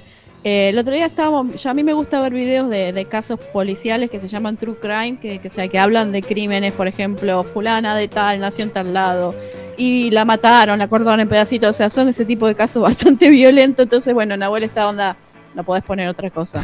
A la hora de Eh, la comida. Y yo Claro, cuando- por eso están hablando de que lo cortaron en pedazos y yo estoy tomando así el café. Eh, y bueno, entonces eh, puse el Lelutier, y porque nos gusta a los dos, obviamente.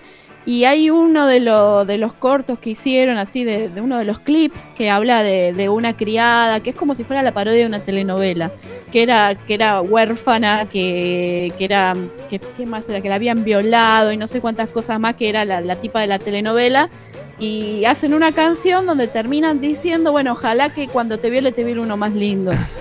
Ahora, vos imaginate que, que cantan esa canción ahora, en este momento, le ponen en fuego el teatro a ellos y a ellos adentro, más o menos. sí, sí, sí, sí. Pero, ¿por, por qué?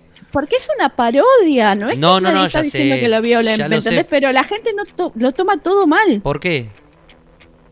Porque estamos en la generación de cristal, o sea, qué sé yo, no sé qué les pasa, pero ya de políticamente correcto se fueron al otro lado. De lo que vamos Yo a hablar, de la persona que vamos a hablar hoy, ¿es políticamente correcta? Eh, Edward Norton, eh, la verdad no lo escuché hablar de política, pero me parece que tiene bastante pocas pulgas en sí, porque se ha peleado con todos los directores que ha trabajado, así que creo que no. Una persona difícil, ¿no? Sí, Bien. sí, sí. Esto se, se tuvo que posponer, les, les cuento, porque bueno, tuvimos un incidente la semana pasada eh, en que el perro se comió una media, así sin ensalada, sin condimentos, sin nada. eh, y hubo que hacer medidas extremas. Lo saqué al perro a hacer el samba con el auto. Ponerle una zapatilla. No, no, dimos- hice, hice el samba con el auto, tipo rápido y furioso. Faltaba la música de Beastie Boys de fondo, viste, sabotage. Y el perro rebotando en la parte de atrás del auto hasta que se descompuso y la media volvió. ¿Salió entera? Sí, sí, si no la había masticado, se la tragó. Bien, bien, bien, bien. O sea, Esa- esta así que generación de bueno. perros deglutidores de objetos contribuyen. Sí, si nos falta para darle de comer, ya sabemos que tenemos Claro. varias cosas. Bien. Así que bueno, así estamos. Y bueno, eh, entonces, eh, ¿qué ibas a decir? Porque ya perdí el tren. bueno, fue. para el día de hoy. No, no, estábamos hablando de Edward Norton. Hace poquito vi una película tre, tremenda. Que en realidad es pasatista. Está buena la historia. eh, donde está Bruce Willis. Está en Netflix. Eh, está Bruce Willis, Edward Norton. eh, el de los cazafantasmas, el gran Bill Murray. Y dije el, el caza- cazafantasmas como una ayuda memórica porque no me salía Bill Murray. Pero sí, Sí. Bill, Bill Murray. Y No me suena con Bill Murray. Bill Murray, sí. ¿Qué? Y, ¿Sabes qué es una O sea, para vos no es Perdidos en Tokio la referencia de Bill Murray, sino es Casa Fantasma. Sí, que sí, cosas Sí, obvio. toda la vida. El día de la marmota, ponele. Pero yo te digo el día de la marmota y hay Ay, gente que no la sí. vio. ¿Vos sabés que hay gente que no vio el día de la marmota? ¿Cómo no va a ver el día de la marmota? Por hoy se perdieron una gran obra de la cinematografía. Sí, bueno. Eh, no me acuerdo el director. Está en Netflix. Si alguien puede eh, a- asestarme en la mente, tiene un nombre largo. Bruce Willis, eh, Bill Murray y Edward Norton. Y una mujer que no recuerdo el nombre, pero en una serie de HBO hizo Mr. Patridge o algo que, que era una maestra bastante severa. Muy, muy buena, la recomiendo. A ver, Edward Norton y Bruce Willis. ¿A dónde es que la viste? En Netflix. Suena muy, muy inquisición policíaca. ¿Dónde es que la vio? ¿Y qué estaba haciendo No, en porque viste que una vez con Acércate al micrófono, Pau. Uy, perdón, perdón, lo bajé Claro. porque estaba, Ajá. lo estaba, me estaba pesando el micrófono, perdón. Huérfanos de Brooklyn, puede No, no, es que es media. El director es una persona que juega mucho con los colores. No me sale el nombre, no sé por qué. Eh, ser. Mm. Pero, a ver, busca. pero dice Norton. Eh, sí, con Edward Norton, Motherless Brooklyn, dice. Ah. O sea, encontré eso, no la vi la película, y, así y que no Bill sé. Murray, poner los tres ¿Años, juntos. ¿Años 20 puede no, ser? No, poner los tres juntos. Bill Bueno. Murray, Edward Norton y. Y Mariano Clos. Abajo está. Mariano Claus, ¿estás seguro? que iba diciendo en la película. Niembra, niembra, Bruce Willis. Ay, por Dios, no lo soporto. Ese hablar así el todo mi el abuelo día. ponía que yo no lo soportaba.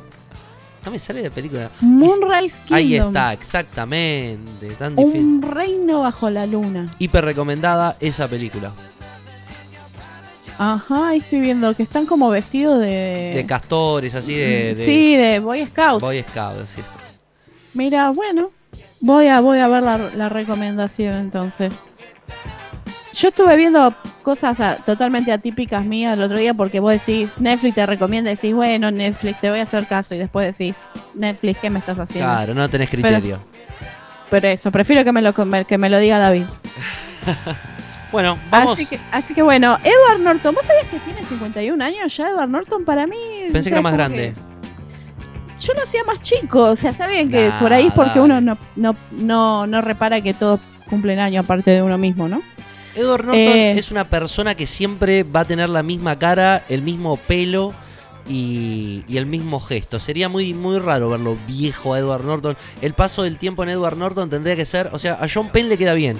Yo veo a John Penn Claro. antes y John Penn ahora. eh, ahora, ¿no? El team John Penn ahora. Pero Edward Norton me parece que va, va a cambiar un poco la fisionomía cuando pierda esa. esa simpatía, porque más allá del personaje que hace Edward Norton, tiene simpatía. No, no sí, sé si es, simpático, sí. podría ser una persona mala, un, un villano. No, ha hecho de villano también, me parece que sí. a ver, Bueno, bueno, la de la de Richard Gere, que él mata al cura, que hace que tiene personalidades múltiples y lo engaña al abogado, eh, hace de malo. No me En acuerdo. esa Y, película, no sé y- si la y la pri- y la primera mitad de American X, cuando es el neonazi, también es malo. Sí, Claro. tenés razón. Excelente película. Sí, o sea, la, la de la de tanto Primal Fear eh, también y la de American X también son casi del comienzo de la carrera, o por lo menos de que se empieza a hacer Edward famoso. Furlong, ¿no? Trabaja ahí. Sí, es el, Eh, el hermanito. Sí. Bueno, ¿Qué, hermanito. qué, qué carrera, qué pibe con la carrera malograda ese muchacho, ¿no? Lo que pasa es que se pasó de, de sustancias por ahí de, de no, no legales, ponele. o sea, eh, porque me parece que se descontroló. Aparte, se casó re joven, debía tener. Ahora es un gordo 17 borracho, es un gordo borracho feo que lo sacan como un meme, es una cosa impresentable. Claro, y creo que se casó en su momento con una mujer que era como 20 años más grande que él. Y, o sea, y para mí se descontroló mucho. Podría haber tenido mucho potencial, pero bueno, cayó en, en, la- en el gran grupo de actores que, que no logran hacer la transición a, a- a Que la actores cagaron. adultos. Así que, o sea, como, como el chico de. Ay, de la película de Bruce Willis. Macaulay Culkin. No, Macaulay Culkin no está mal ahora. Está, te- tuvo está embarazada la novia, o sea, y, y se lo ve sano, por lo menos. No digo que está teniendo su gran carrera, pero por lo menos se lo ve bien. El otro que, que no se ve bien es el, el que era de Veo Gente Muerta. Eh, ¿Cómo es? Osman. Eh, Jamie Lee Osman o algo así. Es el, el que hacía el papel de con la película de Bruce Willis, del sexto sentido. Ese Eh, también Sí, derrapó. Eh, eh, Sa- sa- ¿Sabes cuál es? sí, sí, sí. Le, sí. le veo Sí, gente pero, muerta. pero no es intrascendente porque pasó, nadie le- creció, creció y nosotros queríamos un niño y usted disculpe, ¿cómo es su nombre? Ni siquiera lo recuerdo, ¿sabe por qué? Porque ya no es niño, tiene granos, tiene pelos en la mano. Está, Así que está gordo. retírese de los estudios Warner, vaya a buscar trabajo a Paramount. Está gordo y también estaba, había un actor, un niño actor que está con Bruce Willis en una película que él hace que es autista y que, y que de- hace de, de codificación Ah, de que códigos. descu- eh, descu- descu- descifra un código y lo matan a los padres. El Claro. protegido. Y, y él se lo lleva, sí. El la pro- película. El protegido. Ese nene, ese nene vos lo ves es súper tierno, eh, muy, muy, muy Claro. como entrañable. Lo ves de adulto y, y pobre, ¿qué le pasó? Yo O cuando sea, vi- la vida lo destruyó el pibe. Cuando O sea, vi- no son porque- pocos los que han, son- pero son pocos los que han logrado los que han logrado pasar del, del niño gracioso al adulto exitoso en el cine. Hay uno eh, que trabajó en Bateman, eh, eh, Jason Bateman se llama. Jason Bateman no, no está mal. No. pero no. Sí, y hay otro también, el que trabajó en, en Cuenta conmigo en eh, The Ah. Body, ¿cómo es? Sí, eh, ¿cuál, ¿cuál de ellos? Porque hay varios. Bueno, uno, uno de los Feldman era Fe- eh, Corey Joaquín Feldman. Phoenix. Sí, después Joaquín- Joaquín Phoenix murió. No, eh, River. perdón, River Phoenix murió. Eh, Sí. El protagonista, que, que se hizo relativamente conocido, pero no Sí, el- trascendió mucho más. Y el gordito, que también se hizo un actor medianamente conocido, que no me acuerdo el nombre. Sí, pero ese delgazó, ese estaba re bien de físico. Sí, sí, ese quedó bien, sí, sí. De hecho aparece en Big Bang Theory, que es el hermano de Sheldon. Claro, justamente. Y el, y el que es el protagonista es el que. Will Wheaton. Que, Will que Wheaton. se Will vive Wheaton, el peleando- que- ese- e- el exactamente, que con se Sheldon. peleando con Sheldon. Una que pregunta. el- Exactamente. Joaquín Phoenix, ¿es un buen actor o solo tiene una sonrisa única para todas las tomas? No, es buen actor. A mí no, no, El- no, no fue santo de mi devoción la película del Joker porque Es la misma cara. Nah, el Joker está buenísima. La película, está, o sea, está excelente, pero no me gusta tan decadente. O sea, necesito algo de la historia que vaya bien porque termino ultra Claro. deprimida cuando termina la película. Claro, no es la historia de los superhéroes de DC. Eso es algo que me encantó, que, que salió un poco de ese universo y que presentó la historia de Joker una persona desalineada como cualquier otra, más creíble, ¿no? Sí, un tipo que falló en la vida en todo y todos le fallaron a él. Y aparte, la escena donde él se encuentra con el pequeño Bruce Wayne y, y como que no entiende esa cuestión de, de, de diferencias sociales, ¿no? Él que no tiene absolutamente nada y el pendejilio ese que ¿Y tiene... ustedes qué le quedaron? ¿Que, que era o no era el hijo? Para mí era el hijo, por ahí. Hubiese sido un retoque que fuera también el hijo. No, de- es innecesaria, para mí es innecesaria. Pero Sí, porque era sido hermano de Batman, retorcido. entonces. Claro. Hubiese sido súper retorcido que después fuera el hermano el enemigo. Aparte que ese- la, la madre lo engañó con ese... Claro, la madre era, digamos, la típica, ¿viste? Sí, señor, sí, señor, y. mm, mm, mm. Y bueno, No, no- a ver. no ensuciemos, porque no se pueden defender, eh, la noble memoria de los padres de Bruno Díaz, el señor eh, Díaz y la señora Díaz. De Díaz. Y, y para mí, o sea, no, no estaba mala la idea. O sea, hubiese sido un toque. Aparte que no lo reconociera y que haya vivido, digamos, la vida que tuvo cuando podría haber tenido todo. O sea, era como todavía más pobre tipo, digamos. Pero bueno. Eh, después, a ver, ¿qué, eh, hablamos de Primal Fear, que a mí me gustó mucho esa película, eh, la de Richard Gere, eh, que bueno, que justamente le estaba diciendo que es el monaguillo que mata al cura y el- el- lo que pasa que bueno, el cura se enfiestaba, o sea, los violaba, etcétera, y el tipo es como que aprovechó esa y hizo pasar, le hizo creer al abogado de que él tenía múltiples personalidades y después bueno, al final se le termina cayendo la careta por un pequeño error que comete y el abogado se da cuenta que, que lo engañó como un niño.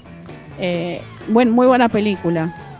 Después tuvo una con Woody Allen que creo que es media cantado, no sé qué todos, todos dicen te amo, no sé si la vieron. Hermosa, hermosa película y la empecé a ver y dije, oh, qué golazo, porque me pasa eso con, lo, con los con los musicales, si el musical no va, no arranca, y vos sabés que tengo una predilección, un- una, una cuestión que si abajo dice un film dirigido por Woody Allen, lo, lo tengo que ver. Yo, por ejemplo, los musicales, vos me pones Disney y yo digo, ah, claro, yo me pones otro musical y no puedo soportar No. verlos. O sea, La La Land no pude pasar Mm, ni de los títulos casi. Y es una película tan renombrada, tantos premios que, que ha tenido, pero no, tampoco la, la empecé a ver. ¿Sabés que un gran musical, por ejemplo, un gran musical, los productores de Mel Brooks? Eh, ahí tenés, eh, o te A mí me gusta eh, la de Men in Tights, la de, la de Robin Hood que hace Mel Brooks. Sí, Me exacto. encanta. O sea, no te la Pero canto porque es canto horrible, No, pero, bueno, pero Pero es actuada. Yo te digo musical totalmente, ¿no? O como eh, Chicago, la de... Los Miserables también. Bueno, Los Miserables es una, una belleza. Una belleza. Realmente verlo a Russell Crowe y a... ¿Cómo es el otro? Hugh Jackman. Hugh Jackman, sí, no. O sea, es hermosa la canción Sí. eh, que canta Sa- Satín, se llama Todas. el personaje. Perdón, que hace. y perdón, y la y la actriz también canta muy bien. Elena que es una que es muy bonita. Elena Eh, Bonham, no, no. No, no. y también- eh, no, la- protagonista. La que Sí. hace de Gatúbela también. Exactamente. Eh, Hal Berry. bueno, ya Se me No. fue también a mí Ah, los. Sí, es la eh, se me fue Bueno, también a mí los nombres. Sasha Baron estamos- Cohen estamos también. bien, Sasha Baron a- Cohen muy bien también, sí. Bueno, eh, otro, ¿Cómo se llama esta mujer? otro Anne musical. Hathaway. Anne Hathaway. Anne Hathaway, ahí está, sí. Otro gran musical, eh, Chicago, que reúne a grandes figuras. eh, Eh, la de Rich- Richard Gere. sí, también, Catherine Zeta y Jones, Catherine Renée Zeta-Jones. Zellweger, que la amo. Quiero decir que desde Sí.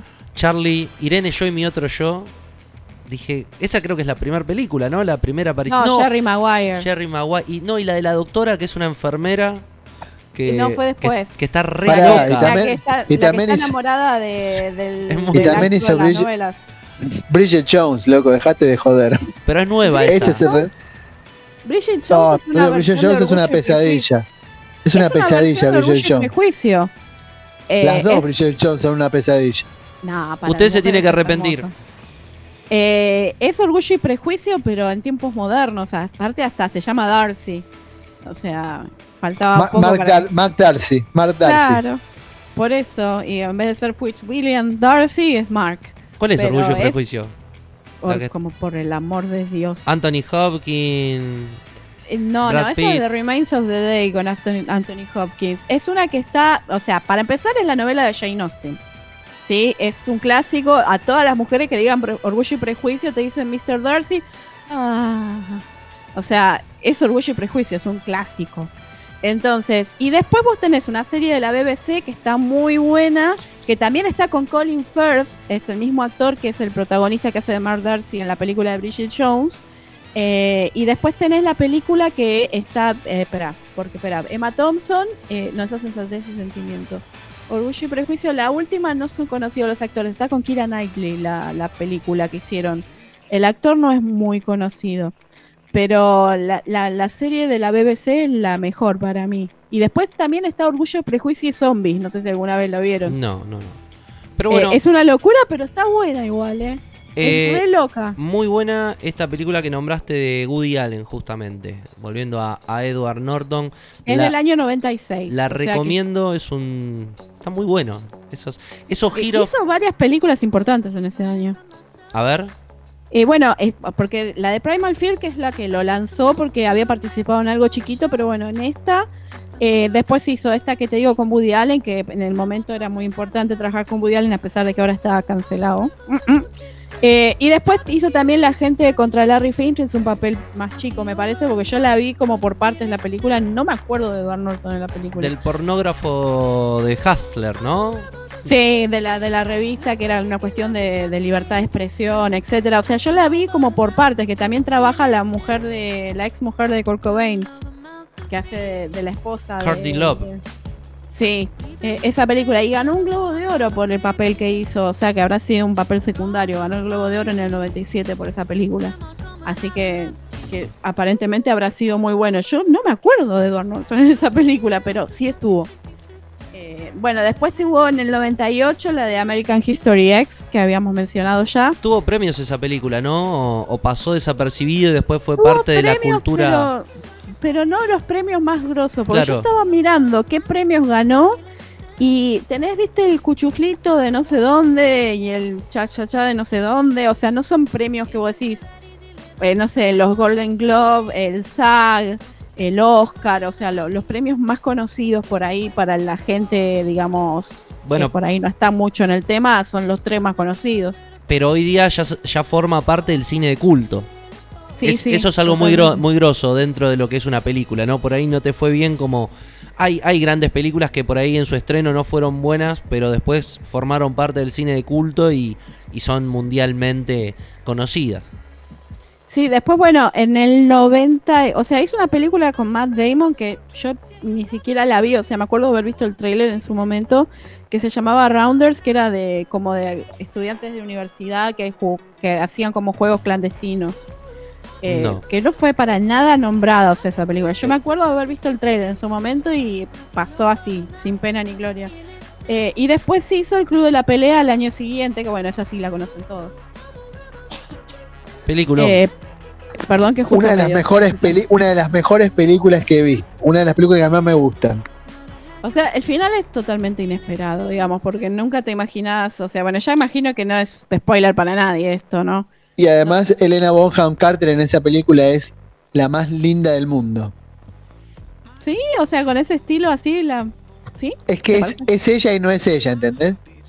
Sí, eso O sea, es ella, pero pero no, ¿me entendés? Eh, No, es, es- genial, es genial lo que actúa, además, la película es buenísima. Ah, a mí me encanta esa película. Yo a Elena Bohan Carter siempre la imagino tipo con un corsé, ¿viste? Es como que tanta, tanto que hizo de películas de época, es como que la veo Sí, mentalmente. y siempre cuando y también en, en- en Alicia y el ah, Alicia y el- ¿cuál es la película que trabajaba? Alicia y el espejo es eh, Sí, que hace de la, reina la de la reina. sí. Exactamente, la reina que también está vestida así. Claro, y sí, sí, sí, exceptuando el planeta de los simios que no usaba corsé, ponele. Eh, pero después también eh, A Room with the View, que es una película vieja, pero que, que también tiene corsé. Eh, no sé, hizo varias. Después la que la que es como es la que le cortan la con como es que cortan la le cortan la, la- la cabeza, el cuello a todo el mundo con Johnny Depp. ¿Cómo es que se llama? La del, eh, tije- la del peluquero, Sweeney Todd. Sweeney Todd también, o sea, son todas películas de época, o sea, muchas hizo de, de ese, de ese estilo, digamos. Es, ¿no? es- es muy Tim Burton además ella. Claro, bueno, estuvo casada con Tim Burton, eh, entonces Bueno, le- sí, claro, eso es cierto. su, fue su musa mucho tiempo hasta que, bueno, hasta que ya no. O sea, no sé cómo pasó de Kenneth Branagh a Tim Burton, o sea, pero... po- Ponele, ¿no? Así que bueno, y después se hizo una película que estoy segura que a David no le gustó, que se llama Keeping the Faith, que es la que eh, él es un en cura y Ben Stiller es el rabino. Me encantó esa Es película. malísima, es malísima. Para a alguien no le había gustado entonces. A mí me encantó esa película. La, fue a ver- la, A mí no me gustó nada. la fui a ver al cine.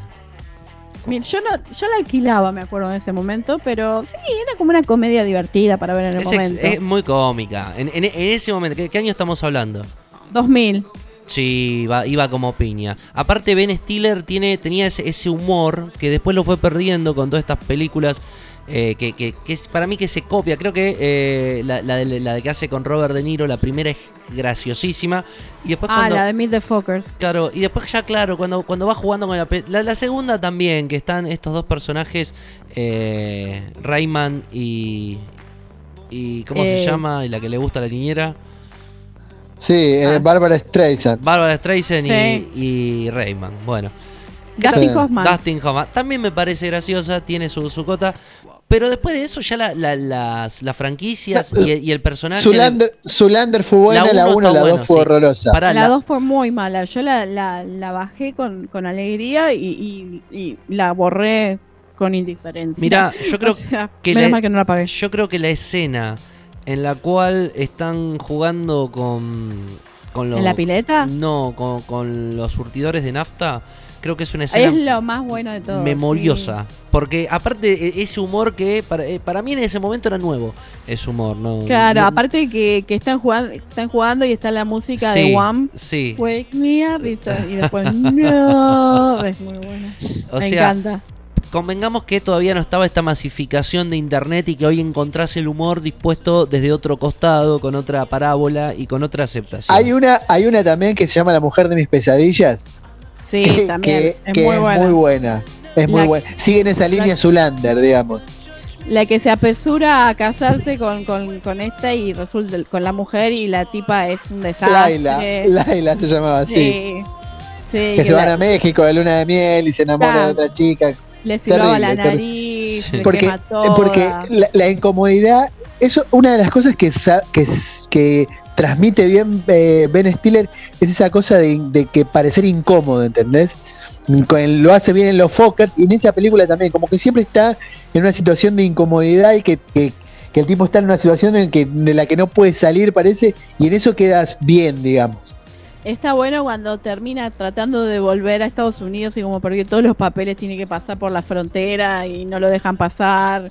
Y, y- y va y viene un montón de veces y llega a la casa de ella destruido para pedirle otra oportunidad. Obviamente ella no le da bola. Pasan años y después se encuentran de nuevo. Y En México, en México claro, otra vez. Que él estaba otra vez casado y quiere hacer otra vez lo mismo. O sea que empezamos de nuevo.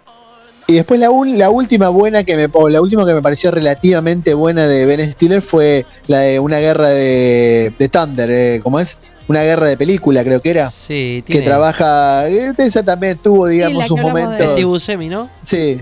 La de la guerra, sí, que, que está con. eh, No, con Steve Buscemi no. Está, sí, Robert Downey exactamente. Jr. Robert Downey Jr. Y que hace un está papel Tom Cruise Jack Black. también.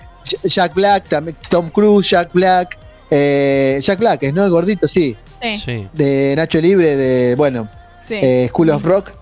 Exactamente. Y nada más. Después ya Ben Stiller me parece que ya le, se le pasó el cuarto de hora como, como, como Adam Sandler, que terminó siendo un actor de películas malas de Netflix. Sí, son muy malas las de Dan Sandler. O sea, en una época era original y, Happy y Gilmore. estaban buenas. Eh, a mí me gustó mucho Happy- el Happy el Gilmore es cantante de genial. bodas. El cantante de bodas es genial. El otro día la volví a ver. Es ¿Cuál? genial. El cantante de bodas. cantante de las bodas. cuando hace la canción que habla para, para Lisa y está hablando Sí, de How much I love you. I Alguien máteme. I hope Che, you pará, pará, pará, pará. Sacrilegio, sacrilegio. Hablamos de Ben Stiller y pasó por alto la gran película que para mí lo, lo- lo catapulta a- al gran mundo de la comicidad, que tampoco es tan así, ¿no? Pero es eh, Loco por Mari. Sí, es Ah, verdad loco por Mari es sí. buena. Es muy buena. Sí, Es verdad. es cierto. Es verdad. Aparte que bueno, que tiene el humor que está rozando también el tema, digamos, de irse al diablo y, y- y no, o sea, hay situaciones incómodas como cuando el gordo salta y le refrega toda su Claro, panza ya- peluda por la cara. Ya ese humor ya me Ah, bueno. ya no me gusta, Eh, ya no me interesa. él- él hace lo mismo en Mi novia Polly, Sí, que hace algo similar también. Claro, es verdad, eh, mi novia pone cuando se le tapa el inodoro. Los catológicos, los OE, Sí, sí. ya perdió el humor. ¿Ves? ¿Por qué en lo políticamente correcto no, no adecúan los chistes a, a que sean graciosos? Pero sino- Zulander, Zulander no era tan, no era tan escatológico que No. recuerde. no, Y está muy buena. Pero o sea, jugaba- la parte que, a que quieren a- usar la computadora y empiezan Claro. a hacer como uh, Eso te iba a decir. ¿Cómo se llama el rubio? Eh, Ay, que después me, me- colmó. No lo puedo. No, no veo una película y cambio. Una persona ¿Ah, que abu- abusó de su personaje, justamente. Y sí, bueno, se es que repite, se repite todo el tiempo, así. sí. Él habla siempre así. Eh, ay, ¿cómo se Wilson. Sí. Espera, está Owen Wilson. Owen Wilson. No, Owen Wilson. no. Owen Wilson es él y el hermano. Ryan Wilson. Sí, pero son, son dos Wilson. Sí. Eh, Owen Wilson, sí, es. Owen eh, Wilson. Owen Es que es Owen Wilson, sí. El hermano es Luke Wilson. También hace comedias el hermano. Que pero, pero no, bueno, no, no en esa, pero sí, también son los dos bastante conocidos. ¿Qué le habrá pasado en la nariz, no? Sí, tremenda quebradura y nunca. Qué Pero loco. aparte, casi se quiso suicidar en un momento. casi se quiso suicidar. Se quiso suicidar en un momento porque estaba enamorado de la actriz esta con la que hizo una película, la hija de Goldie Hawn. Sí. Eh, se, se quiso, se quiso suicidar después cuando lo dejó. O sea, fue bastante. Ah, o sea que se- por eso se rompió la nariz. No, no, eso fue después, pero. Perdón, Ah. la nariz fue antes y esto fue después lo que yo estoy diciendo, pero digo que tiene así como un par de problemitas. Se la podría Bueno, pero, arreglar pero si es quiere. parte, es parte de su, de su Sí. personalidad. Es como, es como Gerard Depardieu, ¿entendés? Ve, ¿Te imaginas Gerard Depardieu si no hubiese tenido esa nariz? No hubiese sido Gerard Depardieu. Es así. O Barbara Streisand. O Barbara Streisand, claro, es así. O lo que hablamos de la, can- la de la de Dirty Dancing, que se operó la nariz y dejó de ser ella. Claro, bueno, ya directamente se cambió la cara esa mujer. O sea, Wes fue tan distinta que no era ella. Wes Craven se llama el director que te había dicho de la película de Edward Norton. Ahí está. Eh, y también, Wes Craven es un director de películas de terror que hizo Sí. Pesadilla y que hizo una genial con Bill Pullman que se llama La serpiente y el arco iris, que es sobre el vudú, eh, de un que van a buscar unos polvos medicinales a Haití, como unos anestésicos. No. Y oh, es una película que te hace cagar en las patas. Mirá que ¿Ah, yo sí? la volví a ver hace poco, sí, no, no.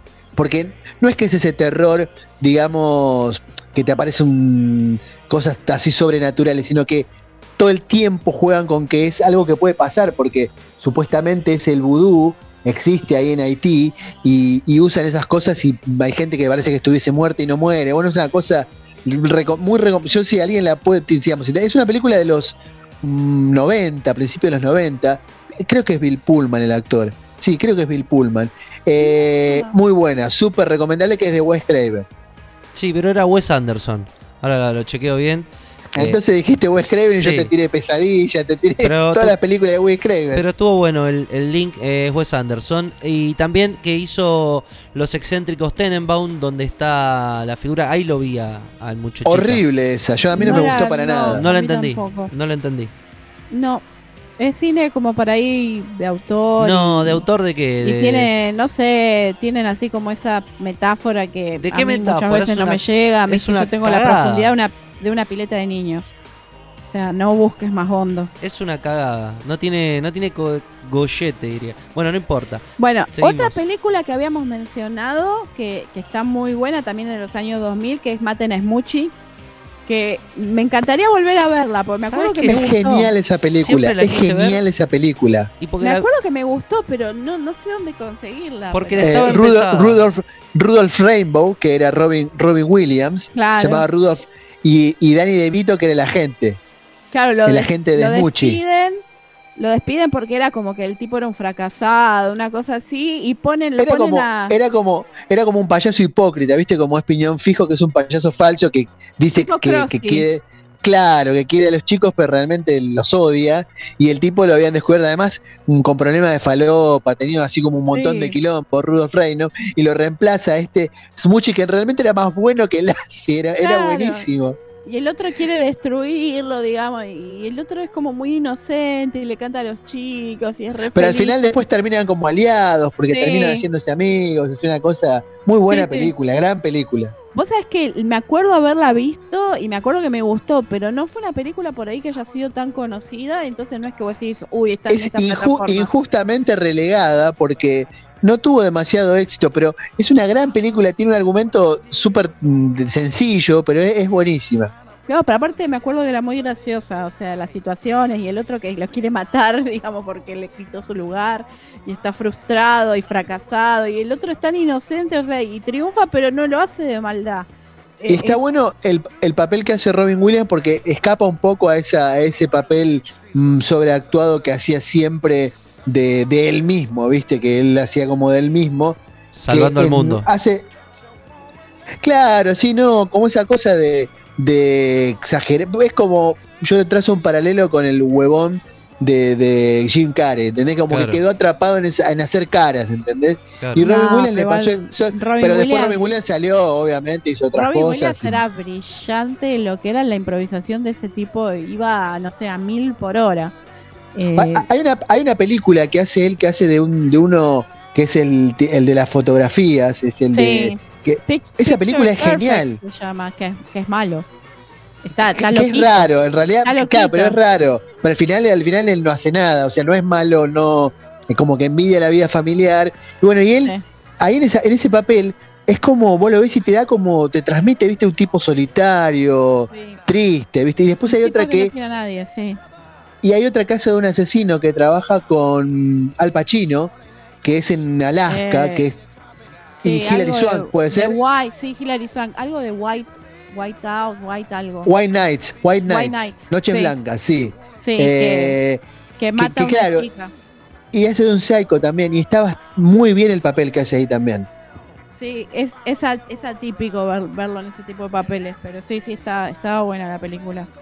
Pero a mí me, siempre me encantó la, la que tenía Robin Williams. O sea, Mira, vos, vos justo que estabas hablando hoy de Fran, perdón, disculpame te interrumpa, Sí, hablabas hoy de, Franche- de, de Franchella, que Franchella haciendo papel dramático es por ahí muchísimo mejor que haciendo de él mismo, ¿entendés? Del comediante tonto.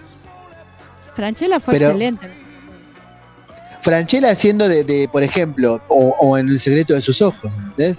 Que no es una pre- precisamente un personaje de comedia, ¿entendés? Es un personaje así como, como oscuro, como, viste, solitario. Y está buenísimo. ¿eh? Él, pero lo que pasa es que queda encasillado, queda muy metido en su papel de hacer de él mismo, ¿entendés? De poner a Franchella. Claro, poner a Franchella o Casados con Hijos. Está- ahí- es peor todavía que poner Franchella. Yo, yo me acuerdo que a mis alumnos les decía, no, usted profe ve casado con hijos, y yo le digo, no, yo la miraba la, la inglesa, o sea, no la inglesa, sino la, la americana, que está en inglés. Y me decía, ¿cómo? ¿Hay una que está en inglés? Sí, le digo, la original. ¿Hay una original? ¿Viste? O sea, no tenían ni idea de que existía casados con hijos, digamos, de Al y todo lo demás, de Al Bundy y todo eso, nadie, o sea, por lo menos mis alumnos ninguno tenía idea. O sea, es genial la serie original también, o sea. La Argentina está buena, pero a mí me gustaba mucho la original. Sí, sí. La, la verdad que, la verdad que hay muchos actores que, que por ahí tienen, como bueno, de lo que hablamos, de lo de las comedias, o actores que se encasillan y que después se los come el personaje y terminan haciendo como ellos mismos. Sí, o por ejemplo, ¿te acordás del zorro? Eh, ¿Cómo es Guy Williams? Era. Eh, que terminó siempre actuando en ese tipo de películas. Federico o sea, Lupi. de- Claro. Espadachín y todo lo demás, y terminó acá en Argentina siendo el zorro, porque era el zorro. Y sí. Punto. Eh, o Harry Potter, bueno, ha hecho otras cosas, eh, da- eh, como ese Daniel Radcliffe, pero siempre vos lo ves y dices, ah, mira, Harry Potter trabaja en esa Claro. película. Ya que vi una película que no sé si rosa lo bueno o lo malo, eh, tampoco me acuerdo cómo se llama, pero está Daniel Radcliffe que salva a un personaje que siempre hizo de friki en otras películas que lo vi, eh, uno flaquito, te, se parece a Marilyn Manson. ah, o, a, o a Billy en Billy Ted se parece al personaje de Keanu Reeves, viste, un morochito desgarbado, muy blanco, que está perdido en una isla y le llega un cadáver que lo sí, lo dijiste, lo dijiste, no la vi, pero sí eh, se... le da cuando se está muriendo de sed vomita y le da agua después lo, lo usa como moto acuática porque los gases lo hacen expulsar eh, gases por el culo y lo usa como una montaña. Es bastante bizarra, es llevadera. Después, bueno, pero me sorprendió ver a este personaje, a Daniel, haciendo esta- estas Claro, películas, está ¿no? tratando de salirse del molde también para demostrar que puede hacer otras cosas. Viste que sea, Peter Jackson utilizó esta cuestión en otras películas que tiene de tipo cine B eh, de, de estas figuras. Así que, y, ah, sí, bueno, después otra cosa que me olvidaba de comentar también, una película que no sé si la vieron, supongo que sí, de, de, de Edward Norton, volviendo a Edward Norton, es la de, el de Red Dragon, ¿la vieron? La que es con... Dragón rojo, sí. Sí. Con Anthony Hopkins. Eh, Con Hannibal Lecter. El silencio de los inocentes. No, pero eh, no, No no es eh, Dragón como- Rojo, es, es como una pre- es como una La precuela como una, como una precuela, sí, que es eh, Edward Fins, ¿no? Es el que hace del Edward Fins, ¿eh? ¿se llama? El que hace Ralph de Fiennes. Ralph Fiennes. Ralph Fiennes, eh, Ralph Fiennes. sea, Era ahí, Voldemort. Edward le mandé. Es Voldemort. Exactamente, Voldemort, sí, que hace del del del Es- y trabaja eh, em- eh, ¿cómo se llama ella? Emily la que Watson. Emily Watson, la ciega, que es la ciega que es que se enamora de la ciega porque es la única que no lo puede ver. Claro, que tiene él que tiene el labio leporino y tiene tatuado un eno- el enorme dragón rojo en la espalda. Exacto, y, y el papel de Edward Norton es el del el agente del FBI que tiene que encontrar a este asesino que luego amenaza a su familia y llega, digamos, la batalla final, etcétera, etcétera. Es buena, es muy buena, a mí me gustó. Sí, no, es, es una película, digamos, eh, entretenida, está buena para verla. La que, La- bueno, ya la- sé que no les gustó a ustedes es la del ilusionista. ¿A quién no le había gustado? A mí, A No, mí no me gustó para nada, a mí no me gustó dos. para nada. Porque creo Sí, que no sal- me gustó para mirá, nada. salió de la mano de otra película de, de dos magos que en realidad uno... La que hizo Hugh Jackman Sí, también. que es un peliculón. Con el de Batman, con Christian Bale. Es un peliculón. eh. Ese sí es un peliculón. Eh, Y- y no, no- sí, eh, que es de Christopher Nolan, creo, la que la que ustedes dicen, la que no, no se llama, creo que es el gran truco, puede El ser. gran truco, creo que sí. Pero creo que sí. la vi en Eh. contexto con esta película y me pareció una boludez. O sea, Lo que pasa es que esta es la típica historia de, un amor por separado por clases sociales ¿Y cómo- buscan la manera de estar gran, juntos. gran actor, el personaje que hace del comisario, el pelirrojito ese, el- que es muy una persona muy chiquita, no, de, de, de mal o de ayudante del comisario, Tom, ya te digo. Bueno, Pim, pim, pim, pim. No el- me el- acuerdo. ¿quién es el malo? El que hace el malo, que lo persigue, que, que es el comisario. ¿En el ilusionista? Sí, No me acuerdo a ver quiénes serán los actores, pero. let me- Bueno, no importa. let me- lo dejamos. Pero bueno, fue una película que a mí me pareció, digamos, no fue wow, qué película. Fue como, ah, interesante. ¿Qué- ¿Quién, quién tiene hambre? Claro, sí, sí. O sea, no, no fue onda, me explotó la cabeza. Eh, y después, bueno, el increíble Hulk la hizo en el 2008 encantó. y tuvo A mí me encantó. problemas. Pero a mí ese Hulk me Marvel. Pero, pero ese Hulk fue buenísimo. Fue mejor. Ah, Paul que- era el que Paul decía. Sama, ahí está. Sí, sí. Paul Samaki, es El un que hizo La Dama en el Agua, que casi me asesinan cuando lo llevé a todo a ver La Dama en el Agua. gran actor. Con, eh, con M. Night Shyamalan, no sé si la vieron La Dama en el Agua. No. Bueno, No. no. no, la miren. O sea, me putearon todo de mi familia cuando lo llevé a ver esa película. Es un ¿La de delirio místico. es como eh, es como esa de la, la casa en el lago también, ¿te acordás una de No. Pero la casa en el agua es más normal. La dama en el agua es que la, la, el- la protagonista viene de un mundo que pasa a través de la pileta y viene de un mundo que no sé qué es lo que viene a hacer y uno es el protector y hay unos demonios que están hechos que tienen el lomo con pasto. Y, o sea, y toda la gente que viene al edificio la protegen para que ella pueda volver a su mundo. Es rara, es muy rara.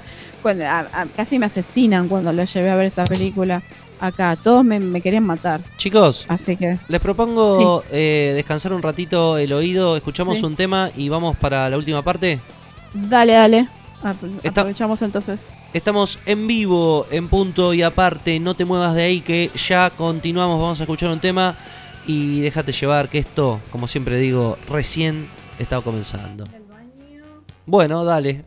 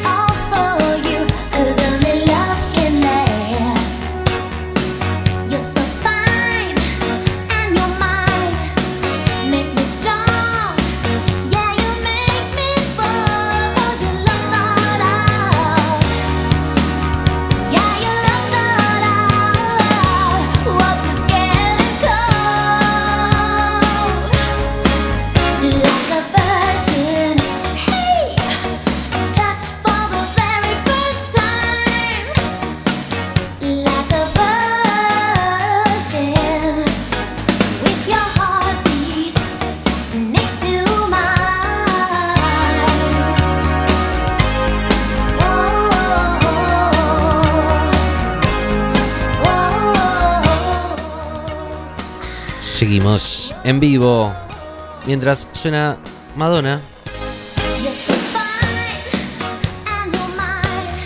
Estamos en vivo. Bueno, continuamos. ¿O no continuamos? Bueno, sí, sí, continúa.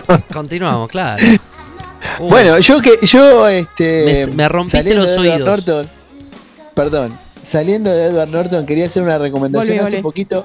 Hace poquito hace unos días estaba buscando algo que ver y mm, me encontré en Pelispedia una película que yo la había visto hace mucho, pero no recordaba que era tan buena, que es una película que se llama Corre Gordo Corre, que políticamente trabaja- incorrecto. Bueno.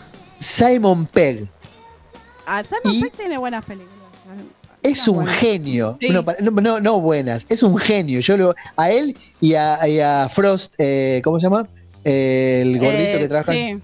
Paul, Bueno. Paul- ¿la vieron Paul y Paul? No me acuerdo. no, La del extraterrestre. Sí. Es genial, es genial, es Es genial. Bueno, esta corre, corre gordo, corre, que trabaja mm, este Simon Pegg. ¿Sabes que la Es vi? súper recomendable. Es un tipo que es un. Él viste que siempre hace el mismo papel como ese mm, fracasado que trabaja en tienda de electrodoméstico, como por ejemplo en, en Show by Dead, en la de los muertos, en la de que después van al. Bueno, sí. Exactamente. El más o menos el papel ese es el mismo, un tipo así fracasado, que bueno, tiene una novia, que no lo quiere, que lo va a dejar, porque el tipo, y al final él se pone a correr una maratón. La verdad es muy buena, así que si tiene la oportunidad de verla, ¿Vos sabés corre gordo, corre gordo. Eh, me, me- eh, me parece que la dirigió eh, el que de Friends que hace de el de ay, ¿cómo se llama? Ross. El director es Ross. Creo que sí. Creo que el director es eh, Schirmer, ¿no? Se llama, David Schwimmer. creo que David no. Schwimmer es el director, sí. Mira, ¿sabes que yo estoy segura? Eh, sí, Run, Fat Boy, Run. Esa, es 2007. Muy, buena. Sí, Así, de David Schwimmer. sí, si así tiene oportunidad de verla, eh, es, es una, creo que es una de las mejores películas de, de Simon Pegg. Bueno, de- A a, mí Simon Pegg me me encanta, así que Paul me encantó la película. Paul es genial, es genial, sí. El personaje genial, de sí. Jason Bateman que se llama Lorenzo Soil. Sí, sí, sí, es muy buena, es muy buena, es muy. Es muy- La verdad que, que- que en general, a por lo menos las que he visto yo, no me defraudan las películas de Simon Pegg, así que me, me encanta. Y bueno, y recomendación, si alguien la encuentra por ahí, la ve, súper recomendable. Ah, una película que les iba a mencionar ahora que va a trabajar. No sé si vieron la película Knives Out, que es nueva. No sé qué nombre le pusieron acá en Argentina. eh, Cuchillos afuera, algo así, Knives Out. Que es nueva, que, tra- que es de Ryan Johnson. No, yo no la Sí. tengo. Bueno, eh, esa película se trata que está el, el que hace de James Bond, el último Daniel Craig, que es un investigador y que muere un- una persona rica y está toda la familia que es sospechosa y la chica que lo cuidaba, que es la enfermera, y no saben quién fue y digamos, y todos son sospechosos, que están en la, en la casa y todo el mundo quiere heredar, todo el mundo quiere la guita. No sé si la vieron, Knives Out se llama, es nueva, es del año pasado, si no la vieron es excelente. Eh, y bueno, justamente van a hacer una segunda parte y va a trabajar Edward Norton. Así que se estrena en el 2022. Así que tienen que ver la primera para hacer la tarea y poder ver la segunda. interesante, es muy interesante y muy buena película. Bueno, La primera, Bueno, ¿no? Sí. Pero en serio, mírenla, eh, es muy buena esa película. Ryan Johnson es el director de- del episodio 8, ¿viste? que para ir cerrando el mundo de Edward Norton, algunas cosas más que tengas que, que comentar. No, tra- trabajó. se- ¿Vieron esa película que es de Sausage Party? No me acuerdo que, que es como que son salchichas y son comida, que es de dibujitos. Uh, esa es Jane Franco, la película. Es muy zarpada, o sea, cuando yo vi el final no podía creer lo que estaba viendo. Sí, se fue a la mierda esa película. Sí, se fue. Arranca de una. No, o sea, es un delirio. Una orgía de salchichas, una cosa de, de- del supermercado. Es un delirio, es un delirio. Bueno, él hace la voz de uno de los personajes ahí, por ejemplo, no tenía ni idea. La verdad que yo cuando vi la parte de la escena, yo digo, esto es joda, no, no, porque la vi, no había visto la película y vi esa parte y fue como, me están ¿Es, cargando. es, es Jane Franco el director de esa película? La verdad ni idea quién la dirigió, pero Edward Creo que Jane Franco. Sí, bueno, creo que es Jane Franco el director. Y hablando de Jane Franco, podríamos, podríamos hacer lo mismo que estás haciendo ahora con. que estamos haciendo con Edward Norton, pero con Jane Franco. Muy interesante. Jane Franco. Bueno, espera que quiero ver quién la dirigió. Sausage Party. A ver, ¿quién la dirigió? No, no son conocidos los directores. Conrad Ah. Vernon y Gren- Greg Tiernan. Y después está Seth Rogen, que es el Ah, Seth. Rogen, ahí está, sí. Wiig, Por eso la- lo, linké, lo linké con Jane Franco. Hace un personaje. Sí, Draghi, sí, sí, sí. Draghi. Y después Draghi, está sí. Michael Cera y bueno, está también Edward Norton, Jonah Hill. Es como que hay varios que trabajan siempre juntos, ¿viste?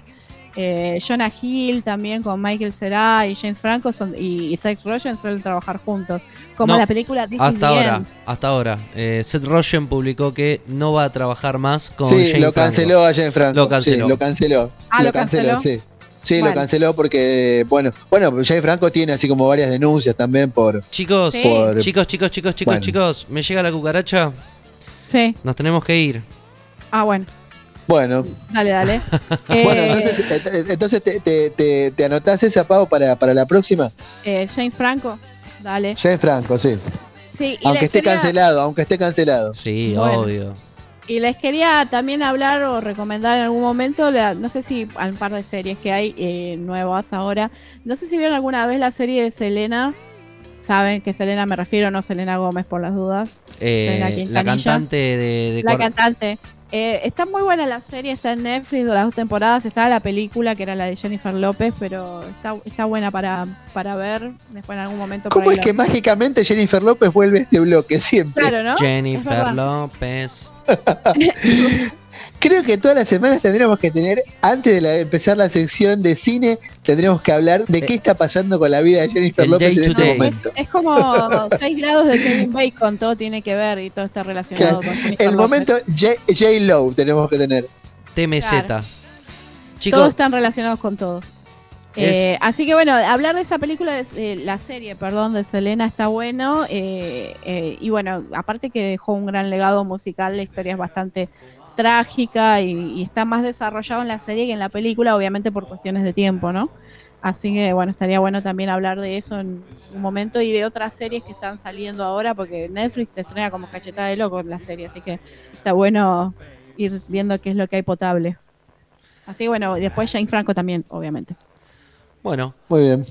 Bueno, Eh, entonces no, me despido y bueno, la semana que viene. Venga, venga, que nos vamos todos, que hay que cerrar, hay que limpiar. La otra vuelta me dejaron como un Ah, yo boludo no- yo no limpio limpiando acá. No se hagan los Ah, otarios. yo también, yo vine de visita, vos, el dueño Sí, acá sí, vos, sí, así pero acá- cargo. Nada, recién me pinté ¿Quién- las uñas. ¿Quién puedo. caca de perro? Vos que andás con los perros, todo eso. Mirá, mirá cómo dejaste el piso. Mirá cómo dejaste. No, pavo. ¿Qué caca? No, no, yo, eh, lamentablemente mi perro también come eso. Eso O es sea, alimento es barato. autorreciclable. Eso es es alimento. autorreciclable. es que es ecológico.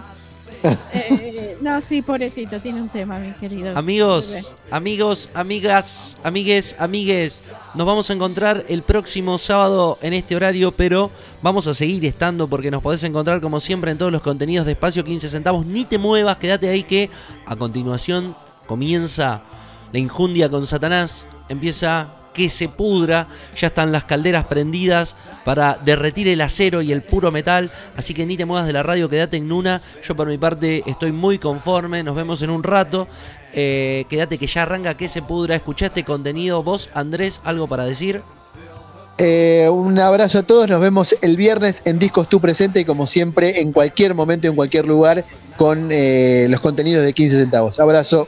Pau, últimas palabras, Eh, no, nada, que bueno, hablamos la semana que viene, miren, miren cosas lindas y, y después me cuentan qué vieron de Jennifer López la semana que viene. hasta la próxima. Bye bye. I jingle my change, but I'm still kinda cute. Got a job doing radio.